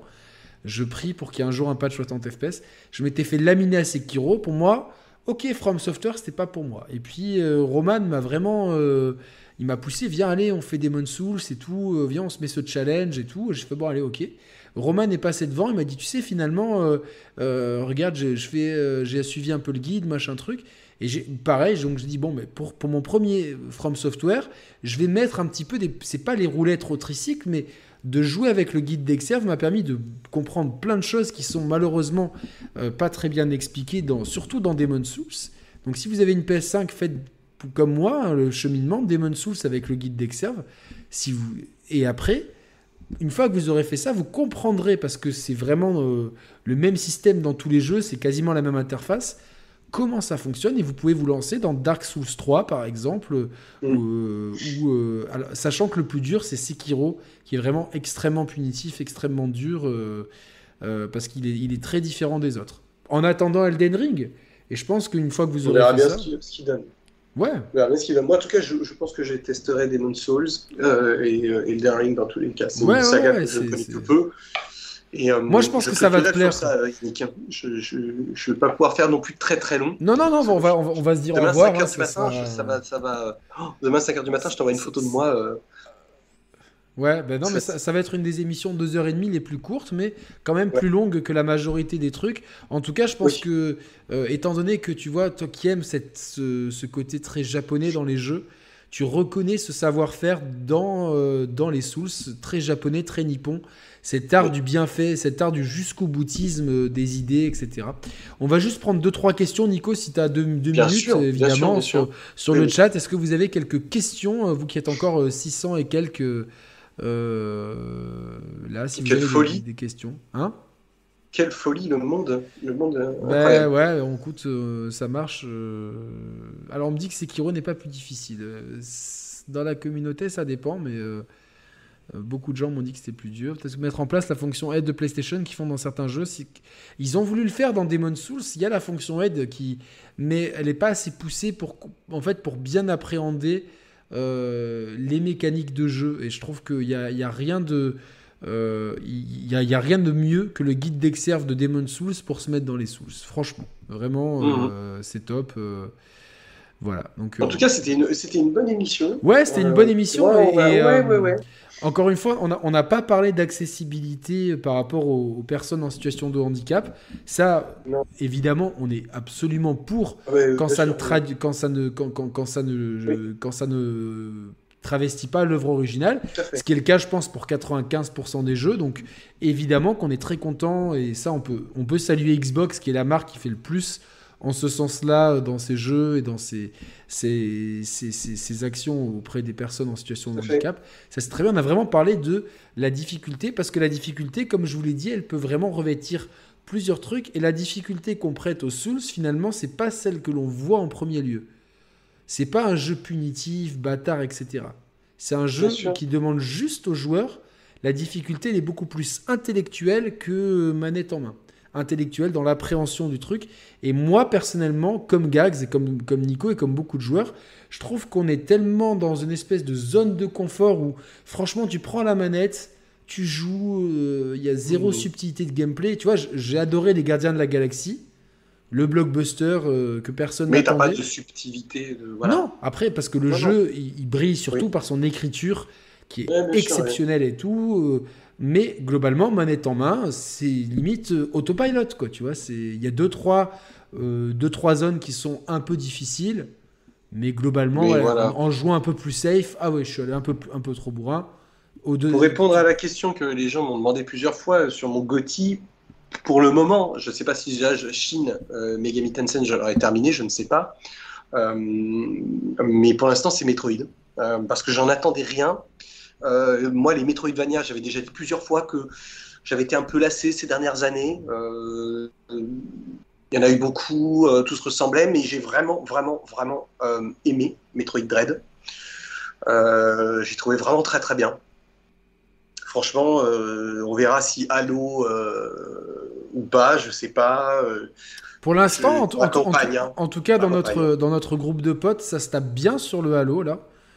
Je vois Ouais. vraiment que. c'est la campagne qui m'intéresse, moi. Je joue pas trop multi, mais. Ouais, mais tu vois, ça peut être sympa de se faire des, des petites parties euh, comme ça. En tout cas, Ouais. je vais essayer. On me demande sur le chat, est-ce que Dark Souls est bon pour une manette adaptative? Bah écoute, euh, tout dépend. Il y a manette adaptative, il y en a, il y en a, il y en a, il y en a plein. Tout dépend de, de, du. Je pense que si quelqu'un arrive à jouer à la majorité des jeux avec sa manette adaptative, je crois qu'il n'y a, pas de, a pas de raison euh, pour lesquelles il ne pourrait pas faire un, un, Souls en prenant en compte qu'évidemment, il faut, comme, comme la principale difficulté, c'est réfléchir et essayer de prendre le jeu à son propre jeu en fait. Le jeu veut te faire mourir plus vite, eh ben je vais, je vais pour avoir une super barre de vie. Comme ça, ben je vais mourir moins vite. Donc voilà. D'ailleurs, je euh, pensais à un truc, Yannick, parce qu'ils m'ont demandé là, des nouvelles de Nintendo. Euh, on, potentiellement, on voulait faire une émission de Nintendo. Alors oui, parce qu'on n'était pas sûr, parce que Gags ayant beaucoup de travail, on remercie d'avoir pu être là. Il m'a dit, il y a peut-être une chance que je puisse pas venir ce soir. Donc on avait un plan B qui va être décalé. Donc oui, prochainement avec Nico, Nintendo. on fera une émission le bilan 2021 de la Switch. Parce que je aller voir euh, la petite vidéo que j'ai faite oui, euh, sur cette news. Euh, vas-y, bah, vas-y, je te laisse. Bah, Nico a fait bah, sur sa chaîne, donc vous avez le lien et ça, il va vous, va vous le mettre aussi s'il a le temps dans le. dans, le chat, le lien de la chaîne de Nico s'appelle le Lounge de Nico Wave, W-A-V. Faudra un jour que tu m'expliques pourquoi ce pseudo, mais c'est un. Wave Race. Wave Race, c'est les trois premières lettres quand je faisais mes codes. Tu sais, quand tu fais les scores. Ouais, ok, super. Donc, voilà, c'est resté. Euh, la question à million, Nick Dying Light, c'en est où? On va finir par le faire avec Mehdi, vous inquiétez pas. Euh, euh, donc oui, dans la chaîne de Nico, Nico parle, il y a plein de vidéos intéressantes, et notamment une vidéo très intéressante sur le futur de la, de la prochaine console de Nintendo. La prochaine console. Donc c'est très intéressant. Une, petite info. une petite info. D'ailleurs, ce qui est marrant, c'est que on me demande mais des fois des, des, des, des insides. Euh, mais par contre, quand je le fais publiquement, c'est pas repris. C'est drôle. Hein Écoute, euh, tu sais quoi, genre. Euh... Et là, là c'est worldwide. Personne n'a partagé cette info. Euh, vraiment personne. C'est vraiment... Bah, moi, personne, je, personne, je, personne. Je, personne. Je, on, de c'est la première fois que je fais ça d'ailleurs. Hein. Je, ne l'ai jamais fait. On va, on va en reparler parce que je pense que l'émission, le bilan de la Switch, on fera. On, alors, j'ai déjà prévu, je pense, un bilan par console. Merci, euh, Saïs. Merci, voilà, c'est gentil. Voilà. Je, je, on va faire un bilan par console, évidemment. Euh, celui de la Xbox, je le ferai avec euh, Romain, je pense. Euh, oui, sur. Enfin, je, Romain, que vous avez vu deux, trois fois il, sur, cette, sur cette chaîne et que, qui est très intéressé par faire le bilan. Euh, parce que Romain est un. un gros, mm -hmm. qui, qui, était quelqu'un qui n'aimait pas du tout Xbox et grâce au, à la série X au Game Pass a apprécié la Xbox. Donc c'est très intéressant d'avoir son input. Donc ça, ça arrivera après la sortie d'Halo, parce qu'on veut quand même avoir le gros jeu. Euh, la sortie de la Switch, bah, c'est quand Nico sera dispo, on refera une émission euh, prochainement, parce que je pense que l'année mmh. de la Switch est globalement finie. Euh, et puis on fera le bilan PlayStation évidemment, même si on, on, en a déjà un peu parlé, mais je pense qu'on fera un bilan un peu plus détaillé. Et puis euh, on enchaînera, je pense, sur nos perspectives 2022 euh, avec, yes. avec les gens qui peuvent être là, de toute façon. donc enfin, ton Gotti, toi c'est Metroid Dread. Alors moi, ouais. mon Gotti, vous savez, euh, c'était compliqué à faire. Euh, J'ai envie de dire Dark Souls 3 maintenant, mais il n'est pas sorti cette année. En tout cas, euh, Demon Souls et Dark Souls 3 sont les jeux qui m'ont procuré le plus de plaisir. Avec euh, Deathloop, It Takes Two, Metroid Dread, Bravely Default 2 et qu'est-ce que j'avais dit? Ah, Qu'est-ce que j'avais dit? Yannick, qu'est-ce qu'avais-tu dit? Les Gardiens de la Galaxie aussi, j'ai beaucoup aimé. Et il y en a 6 à mettre. Et l'autre, c'est le dernier, je sais plus ce que j'aurais mis. Mais euh, euh, ouais, peut-être Devs Door aussi. Allez, ça, je, sais plus ce que j'avais. Je crois que c'est, pas la même liste que j'ai dit la semaine dernière, mais parce que j'oublie les jeux. Mais en tout cas, euh, tous les jeux que j'ai cités, je, serais très content que Deathloop le gagne et que It Takes Two le gagne. Je serais très content parce que c'est deux jeux qui misent sur. Sur l'amusement, la réflexion euh, qui, qui, sortent un peu des standards. Donc euh, je serais très content. Euh. Là où Metroid Dread, j'ai beaucoup aimé, mais gros carton rouge sur le boss final. Et, et, tu sais, je le fais une fois, je le ferai pas deux. Là où les autres, je le referai. Mais très bon jeu, hein, Metroid Dread. T'as eu l'amiibo toi aussi, Nico, le double amiibo? Ouais, bien sûr. Eh ben, bien sûr. Magnifique. Ils sont très beaux. Moi, moi avec, je sais qu'avec toi, je peux parler d'amiibo et tu vas pas me juger. Ouais. tu vas pas me problème. juger, tu vois. Tu vas pas non, me non, juger. Sans problème. Donc, voilà. Non, bon, mais je pense que nous, on va, on va, on va, on va se quitter. Ouais. Je suis désolé. Euh, Returnal aussi, mais bien hein. sûr. Returnal, excellent. Euh, Returnal ou Forza? Returnal, plus que Forza. Je Returnal plein de fois. Merci à Nico d'avoir été là, merci à Gags, merci, à tous. Merci à vous, vous pouvez retrouver évidemment tout de suite cette émission en replay. Vous pouvez vous abonner à la chaîne, à celle de Nico également. Mettez le pouce si vous avez kiffé, mettez un commentaire si vous avez envie d'échanger avec nous. On est toujours dispo. Toujours dispo, sauf avec ceux qui mettent des insultes. Là, c'est c'est supprimé direct. Tout ce beau pavé que tu as mis une heure à écrire et que je, que je supprime en un quart de demi-seconde, quel plaisir.